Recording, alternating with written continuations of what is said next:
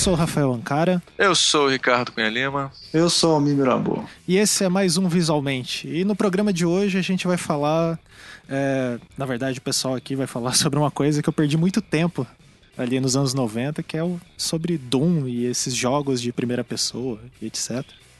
E quem que participou do programa aí? Participou o ilustre professor doutor Guilherme Xavier, conhecido como Geeks. É, o Guilherme, ele. Eu falei certo o, o apelido dele? É Geeks, é. É Geeks. E aí a, a, o Guilherme é um cara que fala rápido pra caralho e isso é maravilhoso. E ele entende pra cacete do assunto. Ele é doutor formado na PUC. É, é designer. Designer, designer. é, designer especializado na área de games, ele pesquisa o assunto. É na PUC é, Rio, né, que ele é formado. PUC Rio. Ah, é, em suma, cara muito bem preparado e que, vive, que perdeu horas incontáveis da adolescência dele, como todos não, nós. Não, não, mas isso todo mundo perdeu. O problema não é esse, não. O problema que eu achei que foi muito legal é o seguinte: ele é uma enciclopédia ambulante de, de game, cara. Absurdo, assim. Ele, Super ele... legal. Eu achava que eu entendia de game, agora eu tô vendo que eu sou uma pobre criança inocente. é, o, cara, o cara realmente. Foi, é muita informação sobre game, foi super legal, foi super divertido.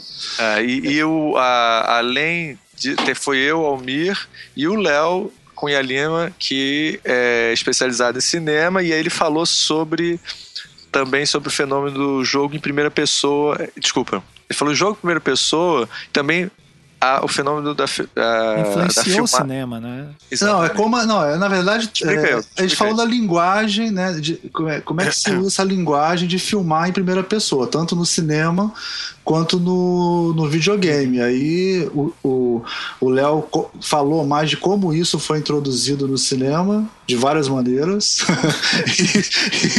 e, e, e, como o, o, e como isso foi introduzido no videogame. introduzido Bom, lentamente. Bom, enfim, esse é, já vocês escutam o programa. Antes de tudo, o jabá de sempre, né? É, se vocês gostam do visualmente, olha aí, é, é, colaborem lá com o Patreon do Anticast, que é onde a entidade que financia isso daqui, né? É, você pode contribuir a partir de um, de um dólar, não de um real, um dólar. Mas se quiser também reais. contribuir, botar dinheiro na minha conta, é só mandar, mandar uma, uma, uma mensagem no Facebook. Se quiser, eu botar no Xbox Live lá Pois é. Exatamente. É. Mandar é, no Steam, alguma coisa. Se quiser, a gente é. também tá aceitando. E o meu avatar no Xbox Live, não, deixa pra lá. e, é, bom, é isso. E fiquem aí com o programa.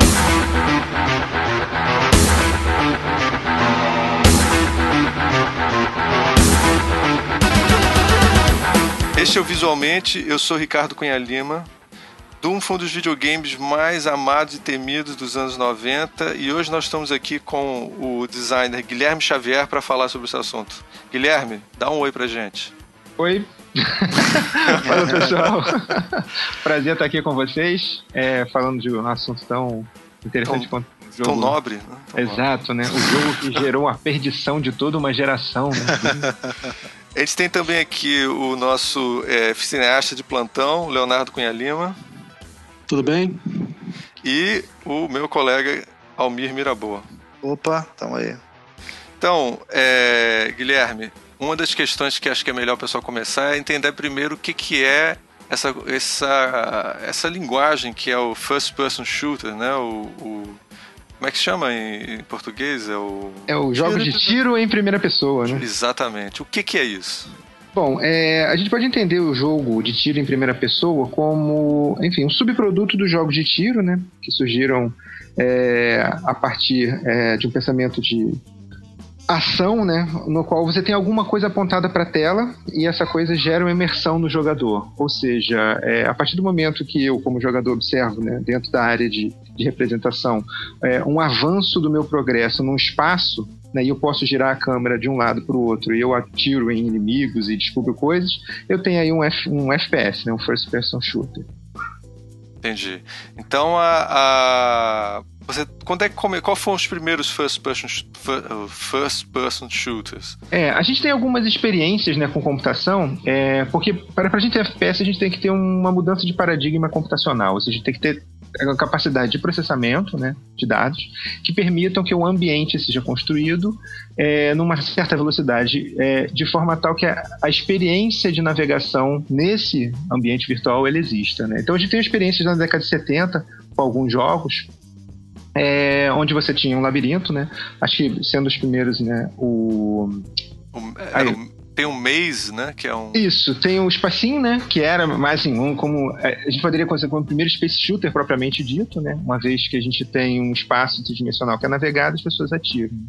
E a gente tem o Maze War, né? Que é esse no qual você tem uma navegação por um labirinto é, mas que remete mais a Pac-Man do que a Doom, se a gente tivesse para é, entre esses então, dois. Inclusive, eu me, eu me, lembro desse tipo de. Eu me lembro desse tipo, primeira vez que eu joguei nos anos, no começo dos anos 80, no meio dos anos 80, um jogo chamado Maze lá na Inglaterra, né, Ricardo? Você lembra desse jogo? Lembro, lembro, claro. Que era, é. era simplesmente uns tracinhos que mostrava o. o era, era em terceira dimensão, essa grande coisa na época. E era preta a tela com os tracinhos coloridos, né? Tipo verde, azul né? ou verde. verde. E você ia como se estivesse andando numa, numa maze, né? Que é um, um labirinto, né? Uhum. É, mas eu acho que um. Bem, na minha pequena pesquisazinha que eu fiz aqui, o joguinho que marcou muito era um joguinho que você andava de tanque do Atari chamado Battlezone, né? Isso, mas a gente tem uns 5 para 6 anos depois, né? Ah. Onde a Atari começa a fazer esse investimento, né? O Battlezone, ele era um jogo no qual você operava o interior do tanque de guerra e a cabine era toda tematizada para você ter essa sensação de operação de mecanismo, né? Então você, é, enfim, dispunha de um processo de pontaria na qual você tinha que destruir tanques adversários. Esse joguinho, no caso, o Barozone, ele foi tão famoso que o pessoal da DARPA, né, que é o Departamento de Defesa dos Estados Unidos, quis transformar ele em simulador para operadores de tanque de verdade. Então a gente já começa, nesse momento, a ideia de, de first person shooter, ou seja, você atirar em algo como é, um paradigma de uso que torna você como jogador é, é, envolvido propriamente dito no ambiente, né? Ou seja, uma, uma quebra, vamos dizer assim, é, de uma parede, né? De, de, representação na qual você está envolvido com as mudanças que ocorrem. Você se projeta no jogo, ao mesmo tempo que o jogo projeta em você essa ilusão de perspectiva de participação. É, isso é o contrário de jogos. Diga. Fala, Léo. Inclusive, no, antes, antes de eu começar a ouvir falar em first person shooter, a gente falava muito de simulador, né? Sim, sim. O grande gênero de jogos de, de, desse tipo eram simuladores de voo ou simuladores em geral. Assim. O que fazia grande diferença dos computadores para os videogames, né? Ou seja, em termos de capacidade de processamento, você podia é, gerar essa ilusão de uma forma mais adequada no computador do que num, num console. Então, é, durante muito tempo, boa parte dos jogos que você tinha para computadores eram sim simuladores. Simulador de voo, simulador de cidade, simulador, enfim. Que fazia com que os, os jogadores de, de, de computador é, fossem tidos como pessoas mais sérias, né? Mais é, eyebrows, né? Highbrows, né? Então, é, e eles eram, né? Isso é, isso é fato. Isso. Gente, só pra, só pra fazer um adendo aqui histórico, né? Eu joguei Battlezone no, no Flipper quando saiu. Eu joguei. Olha só. Cara, era. Eu sou velho, eu sou velho. É, cara, era uma fila para jogar esse jogo impressionante. O jogo demorava, sei lá, você jogava, você jogava 15 segundos e acabou o jogo, cara. O negócio. mas, mas era, era tipo assim, sabe, a melhor atração do parque de diversões era o Battlezone na época. Quando saiu, era uma cabine toda fechada e é sempre bom lembrar, né? Ele era. Ele era é, jogo de flipper, né? Arcade, né? Ele, ele era. É, não é um que você jogava no computador igual o Doom, né? É, é outra plataforma, né? Então, é, era, era uma, é um evento jogar esse jogo na época. Assim, acho que pra a geração minha e do Léo, que é próxima da tua, era o, jogar o Grand Prix, que era um jogo de. Nos anos 80, um jogo de corrida de, de carro. Que você tinha. Você ficava, tinha uma. O fliperama tinha uma um volantezinho e você via em first person, você dirigia um, um carrinho, assim. É, o Battlezone tinha isso também, ele tinha todo o comandinho, tinha o negócio todo, era, era um simulador mesmo. É, isso daí, na realidade, viu, Ricardo, você me Guilherme, você me corrige, viu? É... Uhum. O, tinha, acho que nos anos 30, por aí, é que surgiram os primeiros simuladores de voo é, que eram, sei lá como é que é. Meu avô disse que, que meu avô lutou na Segunda Guerra Mundial. Ele disse que é, ele chegou a usar um, alguns simuladores que tinham antigos e tal, assim, que usavam é. esse tipo de linguagem, assim. A, grande sacação, né, acho que é, especialmente nessa relação entre é, o uso ensaiado, uma ilusão de uso, né, é, vem dos militares, né, com a ideia assim, ergonômica de você ter um reaproveitamento do equipamento, né? Ou seja, treinar alguém para entrar num troço que é, enfim, sentar na cadeira de vime, né, cercado de lona, né, é, sendo que aquilo era a tecnologia máxima da época, é, deveria envolver um mínimo entendimento de quais são os, os, princípios, né, atribuídos, né? Então você tem até fotos muito bacanas de, de, de ensaios, né, de esquadrilhas com bicicletas, ou seja, qual é a minha posição no espaço? Então trepa todo mundo em bicicleta, sai andando por um campo. Então eu sei quem está à minha direita e quem está à minha esquerda, porque quando eu for lá para cima, né, eu vou ganhar mais um eixo, ou seja, vou poder subir e descer. Essa relação espacial tem que estar muito bem ensaiada. Então, é, é uma grande visão, é, vamos dizer assim, em termos de, de é, operação metodológica de guerra vem sim dos simuladores e mais ou menos nessa época, né? É, e lógico, a partir do momento que isso é, envolve, né, vamos dizer assim, os, os soldados é, numa ilusão de participação, quando eu trago isso para uma fantasia, né, com a ficção, como a gente tem nos jogos eletrônicos, é, é de esperar que faça um grande sucesso que promova uma certa um certo frisson social. Eu lembro que a gente assistia às feiras de informática em Nova Friburgo e era, ocorria no SESC, ou seja, era um espaço é, restrito, mas separado por, por por estande, né? E tinha o pessoal que tinha o stand do Doom, né? Ou seja, ir lá e ficar ouvindo aquela música e vendo que você saía com um certo é, enjoo, né? Com certa, é, um certo disparate, porque você não está acostumado com aquilo. Mas com Exatamente. o passar do tempo, esse processo de, de assim, as pessoas começaram a se acostumar com essa nova forma de participação na tela, com a imagem vindo a 24 quadros por segundo, te dando uma, uma ilusão de participação ali bem envolvente. Então, Pô, é, é curioso ver falou, como as coisas vêm. Isso que você falou é muito interessante, porque quem viu o surgimento desse tipo de coisa sente uma sentiu na época essa vertigem, né? Que hoje em dia, eu não sei, as crianças começam a jogar tão cedo que elas nem. É. Não, exato, eu, nunca vi ninguém reclamar disso, né? Mas então, na minha na época, época tinha um, claramente. Uma tinha uma, uma, algo como não é um fenômeno, né, que eles chamavam de bafogênese, que é exatamente isso, a vontade de vomitar. A diferença entre o que você ouvia e o que você via é, na tela, né, em, em, animação, e você ainda tendo que se acostumar com o controle. As, detalhe, as pessoas inicialmente não jogavam é, nem o Wolf 3D, né, que é um jogo é, precursor do Doom, nem o Doom, com o mouse, jogavam com um teclado. O mouse viria a participar desses jogos um pouco depois com Quake, onde você podia apontar propriamente. A gente vai falar tecnicamente disso depois, sobre a ideia do ah, Que o jogo, na verdade, o Doom o, e, o, e, os antecessores eles não são propriamente 3D. Na verdade, eles são o que a gente poderia chamar como 2D e meio. São jogos que iludem na percepção da tridimensionalidade. Que depois acaba acontecendo, as pessoas meio que nem percebem. Né? Mas é, existem as dimensões aparentes e você participa delas apontando né, a sua arminha ou dando murro em coisas que aparecem na, é, no na seu tela. campo de visão, né? Na, na tela. Uma coisa, antes da gente entrar direto no, no Doom, é, eu queria é, convidar o Léo um pouco para falar sobre essa linguagem do, do, da primeira pessoa, porque ela tem origem no cinema, né, Léo? Fala um pouquinho sobre isso. Esteticamente falando, né, toda a ideia do, do POV, né, do plano point of view, do ponto de vista do, do personagem, é, é, é, uma forma narrativa, né? É, clássica do cinema. Você pode dizer até que vem da literatura também, mas, mas que vem a ideia do, do personagem, a câmera como sendo o personagem. Se bem que no cinema, e no, se bem que nos jogos, né, a gente tem o POV e também o o, muitos jogos têm a opção do POV, do ponto, do ponto de vista, e do, e do over the shoulder, né? A câmera logo atrás do personagem também, que geralmente é uma opção oferecida em todos os jogos, que, que de certa forma está oferecendo essa mesmo tipo de ponto de vista, só que você vê o personagem na frente. E isso tem uma tradição enorme no cinema. Tem filmes, inclusive, que foram feitos inteiramente e, usando esse formato, tipo, no, no cinema americano tem o filme Lady in the Lake, que eu não sei qual é o nome em português, desculpe, de 1947, que é um filme baseado no, no, no, numa história do, do Raymond Chandler, onde o Philip Marlowe não aparece no filme só, só o ponto de vista dele no filme todo. Quer dizer, ele aparece em, em espelhos e tal, coisas assim. Toda cena que tem espelho aparece o ator, que era, aliás, o diretor Robert Montgomery, é o diretor do filme também.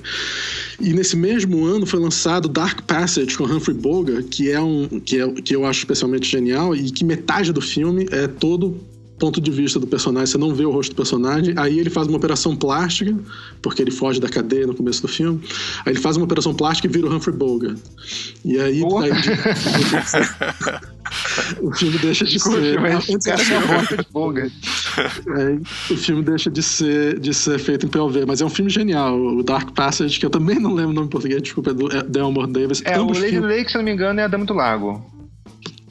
Dark é, Lake in the Lake, Dama do Lago, o livro Dama do Lago. Eu, eu imagino que deve ter sido lançado com esse mesmo nome.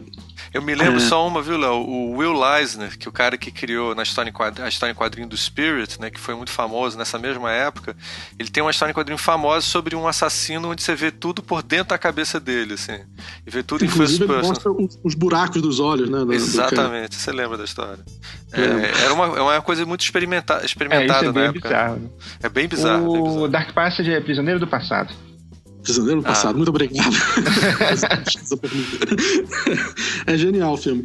E, e, mas o próprio Orson Welles, quando fez, quando ele ia fazer seu primeiro filme, antes de fazer Cidadão o, Kane. Cidadão Kane, ele fez, ele queria fazer uma adaptação do Coração das Trevas do qual é o nome do escritor mesmo? É o é o, o ah, meu Deus do céu, esqueci também. Não, é, é o Jeff, Mas depois Joseph virou Conrad. Joseph, Con né? Joseph Conrad. Conrad, Conrad, é, exatamente. Coração das Trevas. E depois o que só foi feito em 2000, em, em, na década de 70 por Orson Welles com Apocalipse Now, mas a versão dele, do Orson Welles, era para ser todo em, em, ponto de vista do personagem, onde você não ia ver o Willett e, e, e ele até ele encontrar o Kurt e tal. É, mas tem, um, tem uma foto famosa. Chegou a fazer testes. Desculpa? Desculpa, Léo. Tem uma foto famosa é, que talvez a gente até divulgue ali no, na, no, no Facebook, né, o material visual do que a gente está falando aqui, é uma foto do Orson Welles com um olho igual a um, um, eu, assim, tipo, eu igual ao olho, sabe? Como se fosse uma, um diagrama é, técnico, assim, é. do que, que, ele vai fazer, assim. Porque é. já era parte da campanha dele desse, dessa ideia que ele estava tendo. Pois é, é, é, a discussão do quanto que é é, favorável fazer um filme inteiro no ponto de vista, feito nesse, num, num plano só, do ponto de vista, é discutível. É, esse filme mesmo, Lady in the Lake, é um filme que é considerado muito bom, mas foi criticado muito na época por, por ter perdido algum dos, do, do, do sabor do livro, ter perdido a oportunidade da história, por ficar obcecado demais em fazer o filme dessa forma. Foi considerado revolucionário, mas ao mesmo tempo foi criticado por muitos críticos. O, da, o, passar, o Dark Passage do Humphrey Bogart já foi mais bem visto por ter brincado com as, os, ter feito isso no começo, mas depois os personagens passam a, ser, a serem vistos. Especialmente se você tem um, um, par romântico e tal, você quer ver os dois juntos e tal. Mas. Ó, tem uma criança aí no ar. eu, eu não tenho meu cachorro, ainda não entrou no ar aqui, não. Mas. e talvez Mas, desculpa, gente. É, o, então é discutível se isso, como narrativa para você contar uma história, é a melhor forma, mas ela, ela existe. O Hitchcock utilizava planos, né? Ele não fez um filme inteiro, ele gostava de fazer experiências, mas ele não, ele não fez um filme inteiro em, em, em ponto de vista nenhuma vez. O John Carter ficou famoso fazendo Halloween com as, os planos do cara vindo, e isso criou todo um, um gênero de, de stalker movie, né? De, de slasher film, não sei como é que é em português seria, esse filme de terror com tipo Halloween, onde tem sempre Jason. Mostra assassino. Jason, Jason é bem um exemplo. Não, e de, nesse caso, um dos que foi mais legal foi o Chuck, né? Que era o ponto de vista do bonequinho que era baixinho. é, eu me lembro bem disso. Foi, isso foi um impacto na época também. É o, é, é, é, é, você falar isso. Rapidinho, fala, fala do, Guilherme. Desculpe incomodar, mas o sucesso do ET acho que se deve muito a isso e a discussão que a gente vem traz em relação não só aos filmes em primeira pessoa, como jogos em primeira pessoa, que é isso, né? Ou seja, é, aonde eu coloco o é, observador, né? Ou seja, o ET tem um, um plano acho que sempre muito baixo, ou seja, dá a entender de que você que está assistindo é uma criança. Você está sempre mais ou menos vendo o ET da sua altura, que o ET, é, enfim, é uma criança sem pernas. Desculpa estragar a infância de vocês. Caso vocês não saibam do fato, enfim, ele não é um animatrônico, tem uma criança sem pernas ali dentro. É, então, é, é, essa ideia de você é, ter é, não só jogos de primeira pessoa, como filmes de primeira pessoa, eu vou até aproveitar aqui e pedir o, o Léo o que, que, que o Léo acha disso. Que acho que é toda a problemática quando você tem um processo de consumo da mídia em grupo. Ou seja, se quem está olhando é uma pessoa, quem são essas pessoas que estão ao meu redor, né? Ou por que, que eu não tenho um agenciamento? Ou seja, por que, que eu não posso optar para onde olhar, o que ver? É, então, na verdade, eu estou, de certa forma, é quando uma fantasmagoria, né? Eu estou incorporando aquele que está vendo, sem a ação. Então, como é que funciona isso no cinema? E talvez, será que por isso que no cinema isso não foi tão explorado em, em, de uma forma mais ampla, né? Ou seja, se a câmera permite que eu veja sob um olhar do câmera, né? É, por que, que não tenho tantas obras hoje que cubram isso de uma forma muito mais é, é, extraordinária, vamos dizer assim? Pois é, essa é uma grande questão. Você tem total razão em, em, levantar essa questão como uma grande questão do entretenimento visual, né? O cinema, que era a forma de entretenimento visual do, do século passado, a principal forma de entretenimento visual do século passado, é, é, fez experiências com isso, mas não é a melhor forma, porque ele ainda vem muito do teatro. Ele é um ponto de vista é, definido do diretor, que define aquele ponto de vista, onde botar a câmera, qual o ponto de vista que ele está mostrando, e isso é imutável, né? Não, é uma história que pode ser que nem no videogame, que é uma história é, onde o espectador tem escolhas sobre como, qual, como que ele vai ver, se ele vai olhar para aquilo, se ele vai desviar o olhar, como é que é. É, é, é limitado esse, esse tipo de, de, escolha. Ele pode fechar os olhos no filme do, do Halloween, mas, mas, mas, mas, o ponto de vista ainda é esperar. Mas, é. é... Léo, na, na tec... essa, essa, essa linguagem, ela, ela eu, a gente vai começar agora a se aproximar dos anos 80, 90, ela começa, ela não começa a influenciar também quando a gente vem com a tecnologia do vídeo e tal, ela não não, passa uma nova fase? Assim? Sim, claro. Um, a grande revolução é, do, do, cinema dos anos 70 para os anos 80 e tudo mais, é, ou dos anos 60 para os anos 80, de certa forma, é o vídeo e o, o, cinema ficar mais barato, né? E a tecnologia, até, até tecnologias como a Steadicam, né?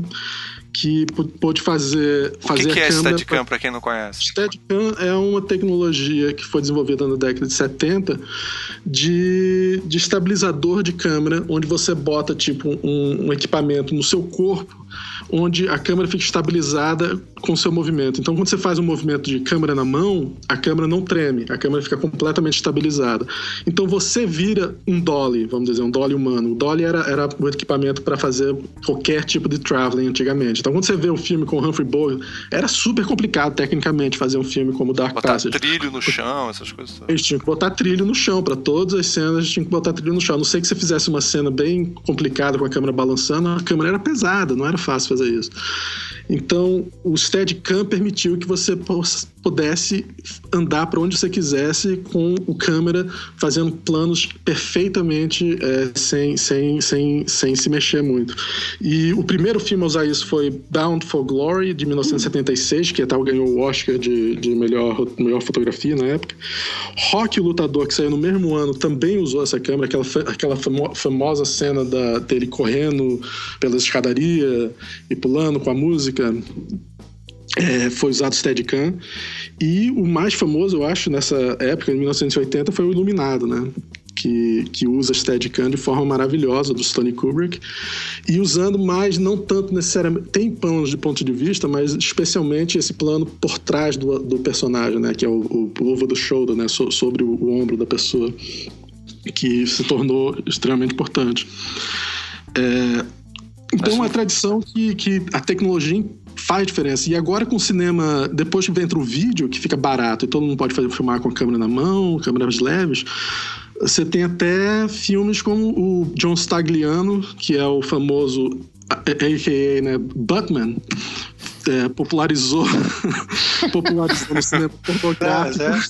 É, é. é, esse tipo de POV. Um, é, Léo tem que explicar que isso é um marco para internet. Desculpa, Se você entrar na internet e botar POV, você provavelmente vai ter mais of ah, oferta. Qualquer de... adolescente sabe o que é POV. isso aí, isso aí, MILF e POV a gente não precisa explicar, não é necessário. É, o que eu, o que eu tava interrompendo. parte do lore, né? De Já faz parte. eu até ia falar, eu interrompi o Léo no meio para dizer que o Batman é um marco na, na cultura de todos nós, nossa, nossa geração aqui, né? É, foi revolucionário. O, o, revolucionário. Foi revolucionário. Ele, ele, o fato dele poder fazer a câmera você ser o personagem, isso não, não, não, era feito uma vez ou outra, mas ele fez isso um gênero que, que funciona. E é muito barato de se fazer, né? Você praticamente não precisa de nada. O cara, o, o câmera é o ator e a realidade é a situação, basicamente. Você só faz uma, uma invenção de, ah, tudo bem, você chegou aqui, quando ela na realidade foi paga e se arrumou pra estar lá, mas, mas a cena é muito simples. É, eu me lembro que naquele filme, o Boogie Nights, tem uma cena que eles discutem isso, né? Quando acaba, acaba os filmes pornô com história, né? E começa a ter filme pornô que é só um cara com a câmera. E tem, tem uma cena que eles. É, que é, eu não me lembro mais o, o, o, cara que é o diretor de cinema no filme, dos anos 70 e entrando para os anos 80, e aí de repente ele começa a ter que é, para competir com os filmes, qualquer um com a câmera podia estar tá fazendo um filme, né? Por causa Exatamente. dessa linguagem. Isso é uma questão de tecnologia, né? Totalmente o chega as pessoas seja, com vídeo eles e, foram além do Glauber Rocha, né? Uma câmera na mão e nenhuma ideia na cabeça. além. Uma câmera na mão e outra coisa na mão também, mas é. uma câmera na mão e pau na mão. É Glauber Rocha, né, cara? Os caras foram muito mais longe. Glauber, que Glauber, o que? O negócio é John Stagliano. Dirk Diggler, né? Dirk Diggler, exatamente, que é o ator pornô do, do Bug Nights. Léo, acho Inclusive, que a gente pode. A gente pode agora. Coisinha, Ricardo, só falar uma coisa que o, Guilherme falou que é interessante, né? Que é essa coisa do cinema não é, acabar não explorando essa, essa visão, tanta visão do point of view, né?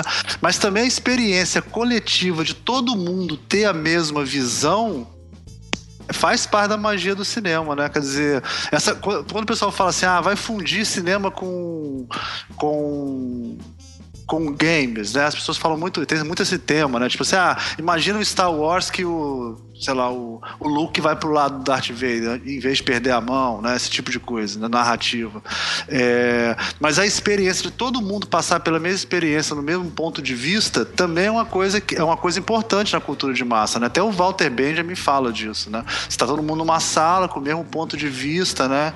Influencia. É, eu né? acho que com certeza é uma coisa que define cinema, o que é cinema. Eu acho que no futuro a gente nunca levanta isso porque a gente não imagina que tem outras opções, mas agora a gente vive num mundo onde totalmente tem outras opções de narrativas que não são assim. E, e, e aí, será que ele, o cinema, quanto mais ele se aproximar do, no mundo virtual e no mundo virtual de, de game, será que é cinema mais? É uma boa pergunta. Exatamente, porque é, é, o cinema é a caixa preta com a tela, né, cara? Sempre, pelo eu, menos. Eu me lembro que nos anos. um especialista em videogame acha disso, mas. Pois é, Guilherme, o que, que você acha? Concordo. É, acho que a, a, questão passa também por, uma, por um aspecto que é da intencionalidade, né? É, e a gente imagina, às vezes, que algumas coisas são muito novas e as discussões de mexe acabam reaparecendo. Eu lembro que tinha um filme, leva resgatar pela mente, que era um filme que você recebia antes de chegar é, para ver o filme, uma cartela com cheiros. E aí, de repente, no meio da história, apareciam umas ah, instruções para você raspar a sua cartela e sentir determinado odor, né? Ou seja, uma forma de imersão muito diferente né, do que a gente imagina hoje, né? Imagina hoje em dia o pessoal, ah, pô, eu adoraria saber que cheiro que tem esse calabouço. Cara, esse calabouço tem cheiro de carne podre e esgoto. Olha que maravilha, né? Para você ter no seu ambiente, né? Na sala de estar. era feito, inclusive, era chamado de odorama, né? De sacanagem. Assim. Odorama, odorama. Então a gente pensa que é, é, essas é, novidades vêm e vão e algumas são mantidas e outras não. Eu acho que é, nisso o mercado tem um papel, é, de certa forma, muito peculiar, né, para determinar o que, que fica e o que, que vai. Né? É, a própria questão do 3D, né, como a gente fala nos cinemas, né, durante muito tempo era tido como ah, a partir de agora todo filme tem que ser 3D. Não, muitos filmes foram feitos em 3D e a menos que você explore a linguagem de uma maneira muito peculiar, é, as pessoas vão é, é, se enfadar, elas vão ficar de saco cheio daquilo. Né? Ou seja, todas as cenas de perseguição são tidas num determinado ponto de vista. Em algum momento vai vir alguma coisa sendo arremessada em direção à tela. Então, você meio que já vai pro cinema um óculos 3D esperando esse tipo de situação quando ela acontece já não tem tanta graça, porque você já viu tanto daquilo, né? Tanto dessa. Ou seja, é, é necessário também que, do ponto de vista da produção é, narrativa, né? Ou no caso do jogo, de uma ludo narrativa, de que você explore a linguagem da primeira pessoa de maneira mais interessante, mais instigante. Eu lembro quando Doom virou filme e saiu, houve todo um reboliço, né? Ou seja, é, o filme guarda muito pouco a experiência do que é jogar Doom. E é, como há vários filmes isso, né? Ou seja, num processo de tradução de uma mídia para outra, é, o, o núcleo duro acaba se perdendo. E faz um baita sentido, né? Porque no Doom, eu sou o jogador, né? Eu sou o Doom Guy, e no filme esse cara é o. Como é é o nome dele? É... Ai, meu Deus. The Rock. Urban, Cal Urban. Cal Urban, né, que faz o Doom. É, é o The Rock. O The Rock é o Olha só, né, juntou os dois caras excelentes pra fazer o filme, que seria fantástico. Porque o Doom não diz disso, né? Como jogador de Doom, a impressão de que eu tinha é essa, cara, eu tô sozinho em outro planeta. Sozinho, sozinho. Sou o único ser humano em outro planeta que tá infestado de zumbis e demônios. Então, essa sensação de opressão que eu tinha no jogo, no filme não tem, porque no filme existe uma é, atuação é lógico, né? Acho que dificilmente você trabalharia tanto tempo com é, poucos diálogos ou nenhum diálogo. O Doom não fala com você, você fala pelo Doom. O máximo que você tem são os. É, é típico a esses filmes. Mas, Mas uma coisa falar mais um pouco da história do Doom.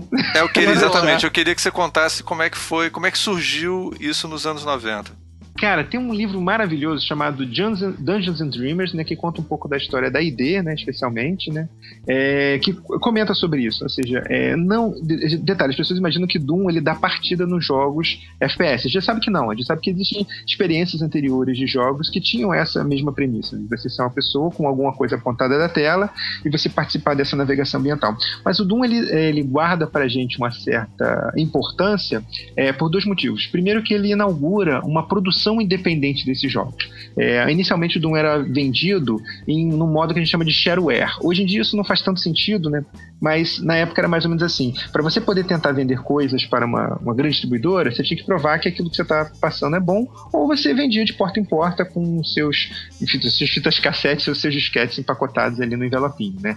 E Doom começa a seguinte ideia, vamos, então vamos, já que ninguém quer saber do nosso jogo, vamos tentar nós mesmos lançar. Então ele lança o jogo por capítulos, e o primeiro capítulo, né, é, já é um grande sucesso. Então, você gostou muito disso, quer comprar? Entre em contato com o ID e obtém. É, a ID, só para o pessoal saber, né? Era a empresa assim, é... que criou, né?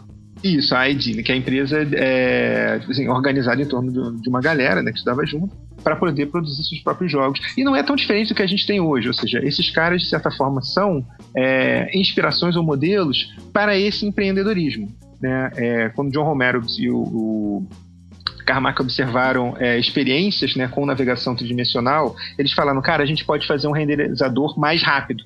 Então a ideia de mais rápido envolve você perceber o projeto de uma outra forma.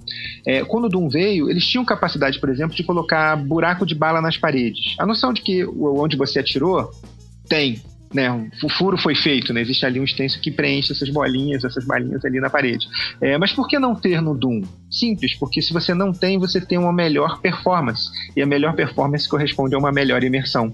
Melhor do que ter uma realidade que é fantástica e extraordinária é, estática, é você ter essa sensação meio que rock and roll que o Doom traz, né? Com o som do Bob Prince, né? Que dá esse sentido de urgência que você tem que fugir, que tem que tirar e que tem que pular tal. Que são esses jogos alienados que começam a surgir. E isso, na época, é muito novo, porque, mais uma vez, o computador era tido como um, um console de pessoas sérias, né? Com jogos muito meditativos, né? Repara, mais ou menos na mesma época você tinha Myst, que são cenas, né? Você tem que usar o intelecto na sua mente, não sua mão, seu dedo ali no WSD. Então é, é curioso perceber esse tipo de, de, de importância é, o, que o Doom tem. O Myst, só para você só mencionar, eu me lembro que era um dos primeiros jogos que era muito quase fotos, né? De quadro a quadro, que você ia andando em primeira pessoa, mas eu via, por exemplo, adultos é, a gente era adolescente, mas eu via gente convidando adultos para participar do jogo. Eles achavam divertido, que era um jogo quebra-cabeça. Eu já achava que tinha uma coisa errada naquele jogo, quando era garoto. Assim. O jogo tá muito parado, uma né? Uma pergunta só aqui, só uma dúvida sobre o que você falou. Você falou sobre performance, as pessoas preferem. O que você quer dizer exatamente? O fato de ser mais rápido e processar? É, não, é Novos processadores, é, é, PC? É, vamos pegar, por exemplo, eu gosto muito de pegar a realidade brasileira da época, onde a gente tinha uma reserva de mercado e só quem tinha muita grana tinha bons computadores, né? É, mais ou menos por volta quando lançado, assim, pegando assim, lançamento e difusão, né? Porque não adianta, ah, saiu lançar lá em 91, mas aí em 92, 90, e chegou aqui no Brasil em 94. Eu penso, uau, novidade, né? Ou seja, tem três anos de defasagem, então entender como é que a é. funcionava. Mas eu lembro que a gente tinha um equipamento em casa que era um 386 DX2, 40 MHz, e ele não tinha um coprocessador matemático, ou seja, coisas muito elaboradas ele não conseguiria fazer, mas ele rodava Doom muito bem. É, por quê? Porque eles fizeram Doom para rodar em qualquer equipamento de uma grande quantidade de pessoas. Então não é só um processo de você pensar na, no que você quer ofertar enquanto artista, né, vamos dizer assim, que é, se identifica como artista é, é, do entretenimento, mas também pensar no seu público, ou seja, quem que pode jogar Doom? Quem qualquer pode, pessoa pode jogar Doom. Mesmo que ela tenha uma excelente máquina, vai ter uma participação. E se ela tiver uma máquina mais ou menos, também. Então esse, é, esse prestígio né, do First Person Shooter entre esses jogadores surgiu muito daí. Desse entendimento que é, mais do que uma excelente qualidade gráfica, vamos dizer, você tem que ter imersão. E a imersão não depende exclusivamente disso, depende de uma série de outras questões, especialmente agenciamento. Você ter certeza de que está mudando, está mudando porque você quer. Está mudando porque você aprendeu como funciona, está querendo vencer aquele desafio, explorando, navegando, enfim, fazendo coisas. Isso, isso me faz pensar muito no Skyrim, né? O fato do jogo durar tanto tempo. Do... Eu sei que eu tô pulando décadas. Nossa! Mas, mas é um jogo antigo que ainda consegue ser popular pra caramba pelo, pelo, por essa capacidade de imersão que ele tem. Skyrim. É, é... O, o, mas, assim, só pra gente não, não, não perder historicamente, você está falando então que eles estão criando novos processadores e colocando no mercado para computadores que na realidade não foram feitos para aquele, com aquele propósito. Né? E aí eles estão, o pessoal da ID está tá se aproveitando disso. E qual é o primeiro, o, os primeiros jogos que eles fazem com essa tecnologia? É, o, eles têm uma adaptação de um jogo chamado Catacombs 3D, que você olha e fala, nossa, parece muito Wolfenstein, se o Wolfenstein se passasse na Idade Média é, mágica, né, que a gente tem em relação a esses jogos. Então você tem um, uma disposição espacial é, e uma técnica que diz o seguinte, como é que eu sei que aquela parede está perto de mim ou longe de mim? É, então você modela um ambiente tridimensional, mas você aumenta ou reduz esse sprite de forma que, bom, se ela ficar pequenininha, é porque ela está longe. Se ela ficar grande, é porque ela está perto. E você pensando nesse tipo de exposição, você pode montar um ambiente tridimensional. Basta saber se a coisa está perto ou está longe e distorcida nas suas laterais. Né? Então, um exemplo do, desse catacombs, você tem apenas um plano, as paredes né, te dão a sensação de penetração é, e já que teto e piso não podem ter textura, senão você tem uma sobrecarga de estímulo. Então, saber aonde investir a noção de eh, deslocamento é, foi crucial para esses jogos inicialmente, porque é, já que eu não tenho performance para fazer um, um ambiente virtual é, ipsiliteres, né, virtual mesmo, de forma que ele possa subir descer, enfim. Eu dou essa sensação de penetração trabalhando uma alteração de velocidade de textura.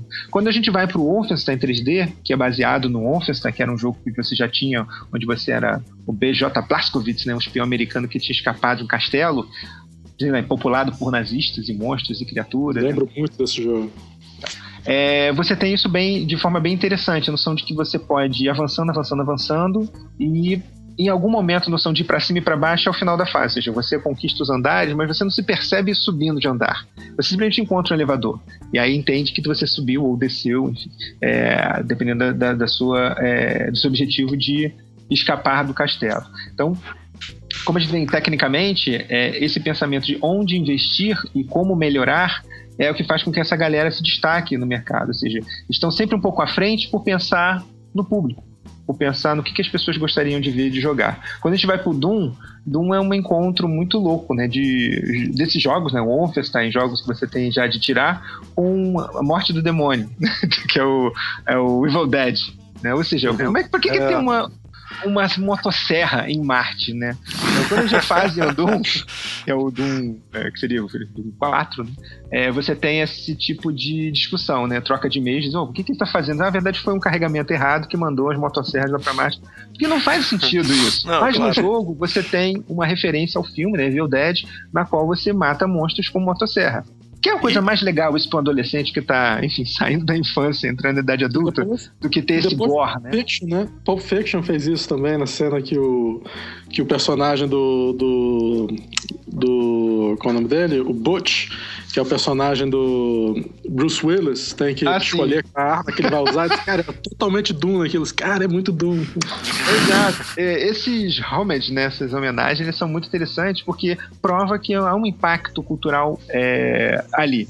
Ou seja, é, não tem como você é, não discutir os anos 90 sem esse tipo de, de, de elemento, né?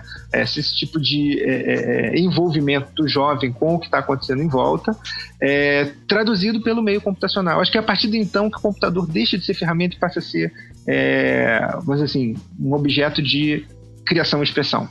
Tanto que o Doom permite que jovens produzam suas próprias fases. O que foi também, acho que é fundamental para o setor Isso avançar. Foi fundamental. Isso era muito importante, né, cara, na época. As novas fases, você baixar as fases do Doom na internet. Na internet não, na BBS, né? Não, você fazia suas fases, né? Você podia fazer. É, eu Você me lembro fazer, que... O Wolfenstein já tinha isso. Eu me lembro que eu fiz muito fase. Eu, eu e o Ricardo, a gente fazia fase um para o outro, para o outro jogar. É, eu me é, lembro aí, que o, é, só, Guilherme, faz isso. o Léo, é, o Léo, ele jogava muito bem esse jogo. Ele é um pouco mais novo que eu, então ele sempre jogava melhor. Quem é mais novo joga sempre melhor, né? Uhum. E aí ele... Tem mais tempo. É... Teoria interessante. É, muito bom, assim. E aí eu criava fases impossíveis para ele, assim, para ele tentar resolver e era um dos desafios, assim, da, da, daquela época, assim.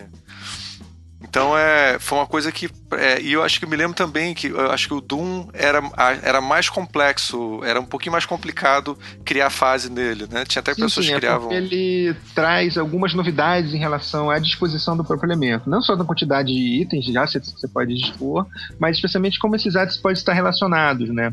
É, enfim, o, o, a ideia de modularização, né, que são os WADs, né, são os arquivos que contêm a fase, é, era um pouco essa. Ou seja, você pode ter fases que tenham conteúdo adicional por add-ons, ou você pode ter as fases que usam os próprios mecanismos que já tinham do shareware. E até hoje, gente, pessoas fazem fases para Doom. Muitas pessoas entraram, inclusive, na ID, mostrando para o John Romero e o Carmack como é que o que, que você fez? Bom, eu fiz isso aqui, então são os modders, né? As pessoas que é, modificam jogos, mostrando para os caras que fizeram no que eles são capazes. Então, é, ao mesmo tempo, você tem uma ferramenta que é um de entretenimento e ela acaba também se transformando em uma ferramenta de trabalho, né? Porque você constrói um universo ali dentro para serem avaliados e, enfim, homologados porque quem fez aquilo ali. E isso é bem, bem interessante de ver como é que a nossa cultura hoje de, de apreensão também trabalha nesse mesmo modelo, né? Que começou lá no início dos anos 90. Uma coisa interessante é porque. E, a, o Romero a... acabou de lançar uma fase também, né, Guilherme? Sim, recentemente lançou a fase de comemoração. de, bom, Doom foi em 93. Você baixou a fase? Eu não consegui baixar a fase, cara. Eu não baixei não ainda, porque eu estou sem tempo, mas já tá aqui guardado, né? Porque eu ainda jogo. assim, sempre que alguém tem alguma coisa nova, a gente acaba vendo o que, que aconteceu. E depois de tanto tempo, né, o próprio é, processo de, de integração fez com que as pessoas tentassem melhorar aquilo que já tinha, né? Sim, é, então você, por exemplo, pode jogar hoje Doom com partículas, com iluminação dinâmica, com o seu mouse, se você utilizar, você pode olhar, entre aspas, né, nas três dimensões que o jogo te apresenta. Então são inovações que são interessantes porque fazem com que aquilo ganhe uma sobrevida, né? E aquilo se torne é, não só uma curiosidade que lá nos anos 90, como muitos outros jogos foram lançados é, próximos, né? Mas Doom ficou, né? Aí vamos tentar identificar por que, que esse ficou e os outros, de certa forma, foram esquecidos. Eu, eu acho muito legal uma coisa que você falou sobre o computador ser uma coisa para diferente do videogame, como a gente pensa, mas o, o computer game, né, que o jogo de computador era diferente realmente. E, e, o fato de você poder criar seus próprios é, é, é, estágios, né? Era muito, dava um ar de, pô, tô usando computador, não é só um videogame também. Mesmo para um jogo como Doom, que era um jogo extremamente violento e tudo mais, você tinha um lado criativo e, e, e, intelectual que eu achava muito legal, que eu, de certa forma, perdeu um pouco com, com o fato da tecnologia ter desenvolvido muito. Não é qualquer um que pode fazer uma coisa dessa. É, é interessante isso que o, que o que o Léo falou pelo seguinte, eu me lembro até que o Doom, para você entrar no Doom, você tinha que entrar pelo DOS, né? Porque ele no, no Windows 3.1 é, é, é, é difícil. O Windows. Fala, Guilherme. Pode falar. É, o Guilherme. Doom, entre aspas, não foi feito para. Enfim, na época que ele foi lançado, você já tinha Windows, né? Mas e, jogos eles aproveitavam melhores recursos se vocês disparassem ele da, da linha de comando, né? Vamos tentar recuperar só o pessoal sacar. É, isso que a gente tem hoje já, ligar o computador e usar, é muito recente. Ou seja, durante uma parte da metade da década de 90, você tinha que é, dar partida no computador a partir de dispositivos muito herméticos, por exemplo, o DOS. Então o DOS trabalhava com. só tem aquela memória, 640K. Ou o seu programa encaixava ali dentro, ou ele não encaixava ali dentro, você tinha que fazer altas gambiarras, né, usando arquivos como altexec.bat, config.sys, para o seu computador dar partida entendendo, por exemplo, o que é uma placa de som. Então, por exemplo, eu fui jogar é, Doom com placa de som é, recentemente. Na época a gente usava o barulhinho que saía do, da caixinha de som do, do, do, do computador. É. Era um é, grilo, entendeu? Era uma coisa assim. É, é, é, é. então, é, esse princípio, que é um princípio meio hacking, né, que é até bem trabalhado pela Sherry Turkle no no livro dela, né, que é o Life on Screen, que ela discute muito isso, ou seja, é, de como esses primeiros jogos, né, voltados para linha de comando, eles criaram também certos desbravadores para tentar entender o mecanismo e subverter o mecanismo. Ou seja, Exatamente. não é simplesmente pegar e jogar. Não, não. Para jogar você tem que entender como é que aquele jogo, o que, que ele exige de memória, o que, que ele vai exigir de você entrar no Alto Exec e jogar, enfim, parada de memória alta, parada de memória estendida. É, então, é, vai além do próprio jogo. Ou seja, parece que você tem uma espécie de meta-jogo para fazer o jogo funcionar. Em 95 tem uma propaganda fantástica quando Bill Gates anunciou o Doom, né, que é o Doom 95, para o Windows 95. Então, é, uma grande quantidade de jogadores vivenciou esse jogo melhorado, né, já rodando diretamente dos 95, que é oficial. Até então não, você tentava rodar através de arquivos que são considerados arquivos PIF, né, que são atalhozinhos que você colocava no Windows 3.11 para você poder fazer rodar programas que não era nativo para rodarem no Windows 3.11, o Windows Workgroups, o que tinha mais ou menos ali no iníciozinho da década de 90. É, o, eu é, recentemente isso é interessante eu, eu... porque isso gerava uma, essa geração, né, que tinha 10 anos nos anos 80, 15 anos nos anos 80, ela tinha que ter um conhecimento básico de programação para conseguir fazer o jogo, ou de programação, ou de utilização do, do, computador, de montagem do computador, quer dizer, era uma coisa meio de hacker mesmo. Né? Exato. Né? E é mais, tinha que saber um, um pouco que a geração atual, ela tem muito, infinitamente menos isso, né? É, é. plug and play. Exato. Essa noção de plug and play, né, que vem com o próprio Windows 95, ela foi, é um divisor de águas até no uso do sistema Eu digo isso porque é, bom, eu comecei a trabalhar com, com, informática, vamos dizer assim, em 92, 94, é, com cursinhos, né? Ou seja, a informática vamos dizer assim, doméstica estava começando a se expandir. É, e nesse processo de expansão era isso, tipo, você tinha que saber computador, né? A ideia das pessoas de que futuro é que o futuro seria computadorizado. Assim como eu imagino que na época do Santos Dumont, o futuro seria mecânico. Então, tem uma carta fantástica do pai de Santos Dumont falando isso, meu filho, estuda engenharia, que o futuro é engenharia. imaginando o que, que o pai do Santos Dumont falaria nos anos 90, né? Filho, estude informática, que era a, a grande moda, né? Assim como hoje é nanotecnologia tecnologia ou biomedicina ou enfim a gente hoje tem uma, tem uma grande uma variedade maior até de possibilidades de futuros né como que a gente tinha antigamente. É, então nesse processo de cursinho de, de, de organização é, você tinha as pessoas que começaram a se envolver com informática mas não como usuários mas sim como hackers mesmo, né? No sentido do cara que pega e tenta chegar ao máximo daquilo. Ou seja, como é que eu faço meu computador rodar mais rápido? Bom, tira essa placa, bota outra, queimei a placa. Vamos dar um jeito de arrumar outra placa. Hoje você não faz isso. Hoje os computadores são herméticos, né? Você não abre o computador e vê o que tem dentro, né? E de certa forma assusta as pessoas quando você fala que você faz isso. Você vai lá na sua cidade e compra peças para montar o seu computador. Eu me lembro bem dos anos 90, você tinha que ter um amigo chato pra caramba, que você chamava para que você tinha que fazer amizade com ele, chamar o cara pra sua casa para poder resolver uma coisa simples, tipo, volta e meia, trazia só ele sabia resolver aquilo. E o cara era chato, porque ele sabia que você só tava chamando ele para isso. A gente pode entrar na hora da, na fase das histórias aqui rapidinho já? Pode, já, pode já, sim. É, uma coisa que eu queria mencionar é que eu joguei recentemente, viu? Só para quem saber, o Xbox ele, é, eles lançaram o Doom original, você pode baixar e, e, jogar. Eu fiquei impressionado com a jogabilidade, né, que é esse conceito que também surge nessa época, né, do jogo. É impressionante como o jogo é, dá para jogar muito bem e ele a gente é, tinha que falar um pouco da experiência revolucionária da primeira vez jogar Wolfenstein, jogar... Fala um pouco é, disso, Léo. É, eu queria falar um pouco disso também. Pode falar, Léo. Ah, não. Eu, a primeira vez que eu joguei um jogo desse foi o Wolfenstein 3D que foi uma experiência assim. Foi uma experiência incrível, assim, para mim. Eu me lembro claramente de jogar a primeira vez, sentar, começar a jogar e e me perder, me dizer, caralho, eu tô num lugar e nunca tinha tido essa experiência no filme, eh, eh, num filme, num jogo. você, legal, você, um você está tomando as decisões, você que está se mexendo, você está num lugar e as coisas. Me lembro que o cachorro vinha, o pastor alemão nazista vinha para atacar você e você ficava até meio esquizofrênico e quando você andava na rua depois, você via um, um cachorro, você tinha uma reação é. parecida. Isso eu tenho que, ridículo, é, isso eu tenho é... que mencionar os detalhes desse aspecto. Quando a gente ia pro. Ah, primeiro a gente virou quase a noite jogando essa porcaria, eu e o Léo. E aí depois de manhã a gente ia pro colégio e na esquina para entrar, para começar a sair de casa, tinha um cachorro que sempre pulava e, e, e, latia na gente. Eu me lembro que eu tava assim, meio atordoado de ter passado, dormido pouco e jogado o jogo. Quando esse cachorro pulou, eu imediatamente voltei pro Doom, assim, na minha cabeça. Foi um, a, a experiência que o, que o Guilherme tá falando de, de e do Léo agora também, sensorial, cara, era uma coisa que você passou assim, tipo assim, cara, eu precisei 24 horas para me. E você ficava um pouco. dava um pouco de náusea, uma leve e náusea. Era, assim. era inédita, né? Era uma coisa completamente nova.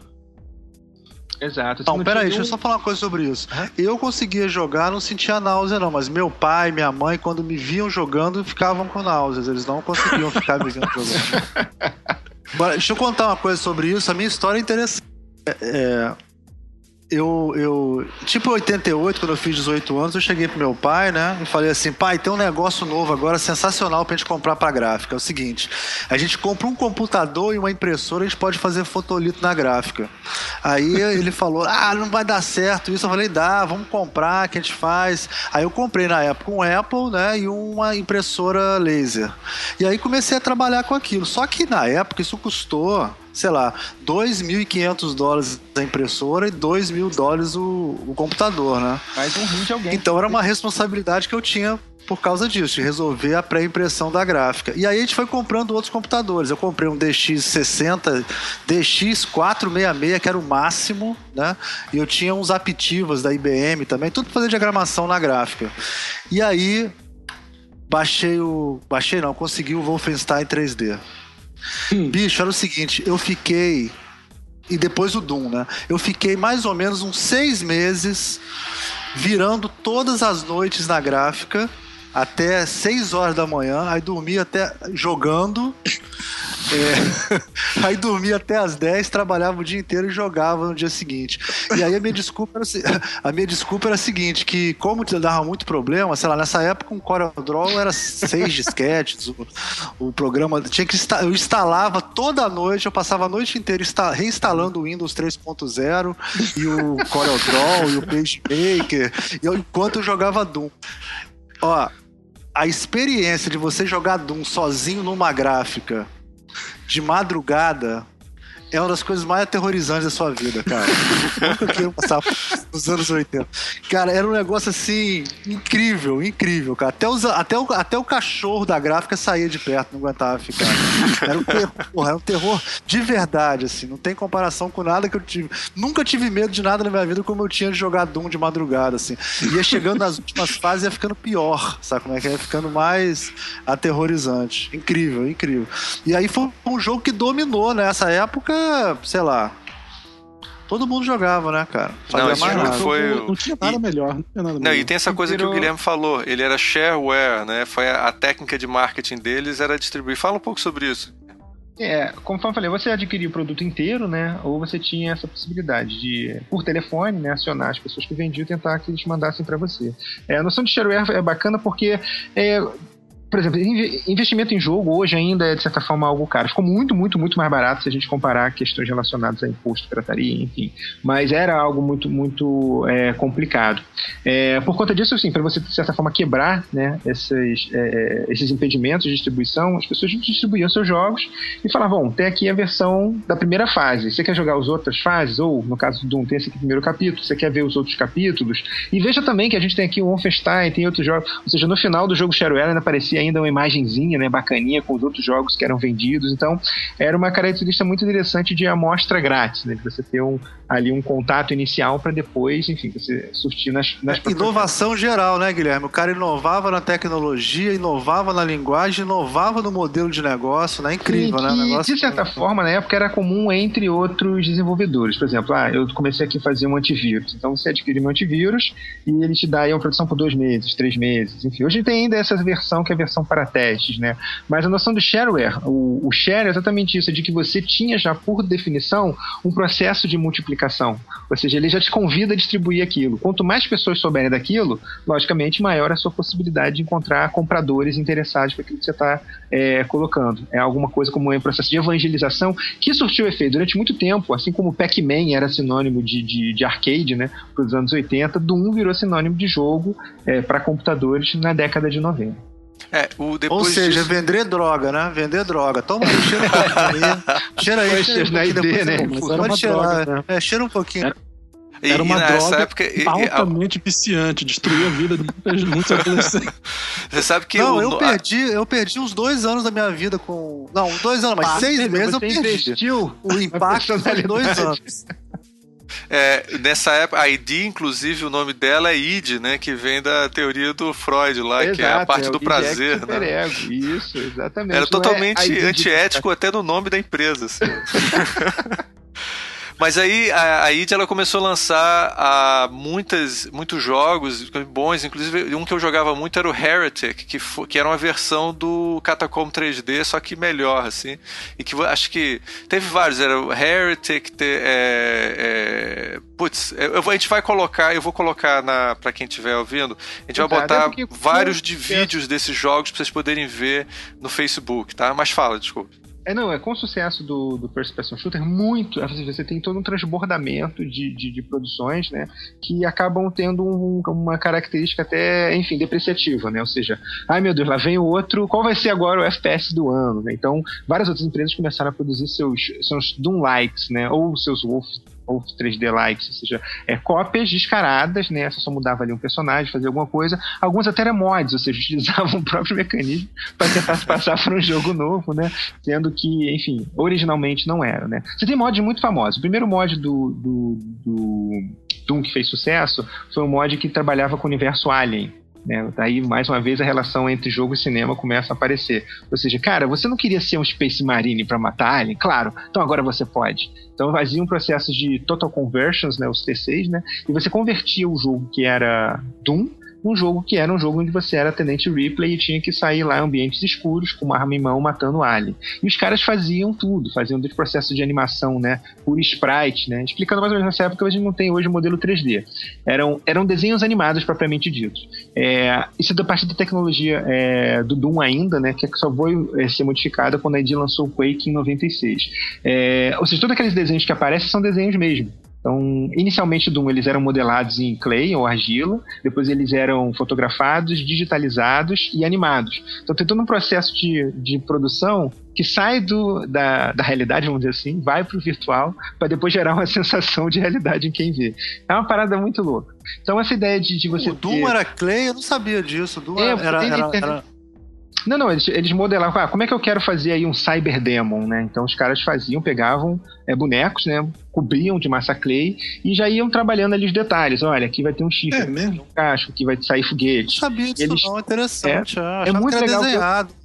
Não, não, não, a partir disso eles fazem um processo, não é uma rotoscopia, mas é um processo de captura dessas posições para você poder fazer as animações. Não podem ser muitas, porque a gente está falando de performance mais uma vez, mas tem que ser suficiente para amedrontar.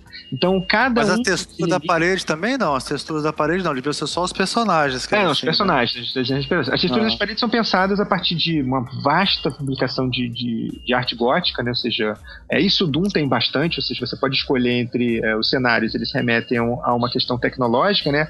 Com grelhas, botões, é, luzes, mas ao mesmo tempo ele te leva para um mármore, te leva para uma pedra, te leva para um uma gosma, alguma coisa que é de carne, e enfim, aí já envolve um HP Lovecraft aí, né, em relação às discussões, né, que é uma questão literária que também é. acaba é, sendo referenciada pelo jogo. Nesses jogos a gente pensa isso, né, a gente tem no momento da década de 90 isso, uma grande confluência de situações, estímulos e, e, e, possibilidades que acabam virando Doom, que é um jogo sem pé nem cabeça, no sentido narrativo da palavra. Mas que faz um baita sentido, porque a gente está numa época, né? Pensa, a gente acabou de sair da Guerra Fria, né? Tá entrando num mundo de possibilidades onde que nada também faz muito sentido.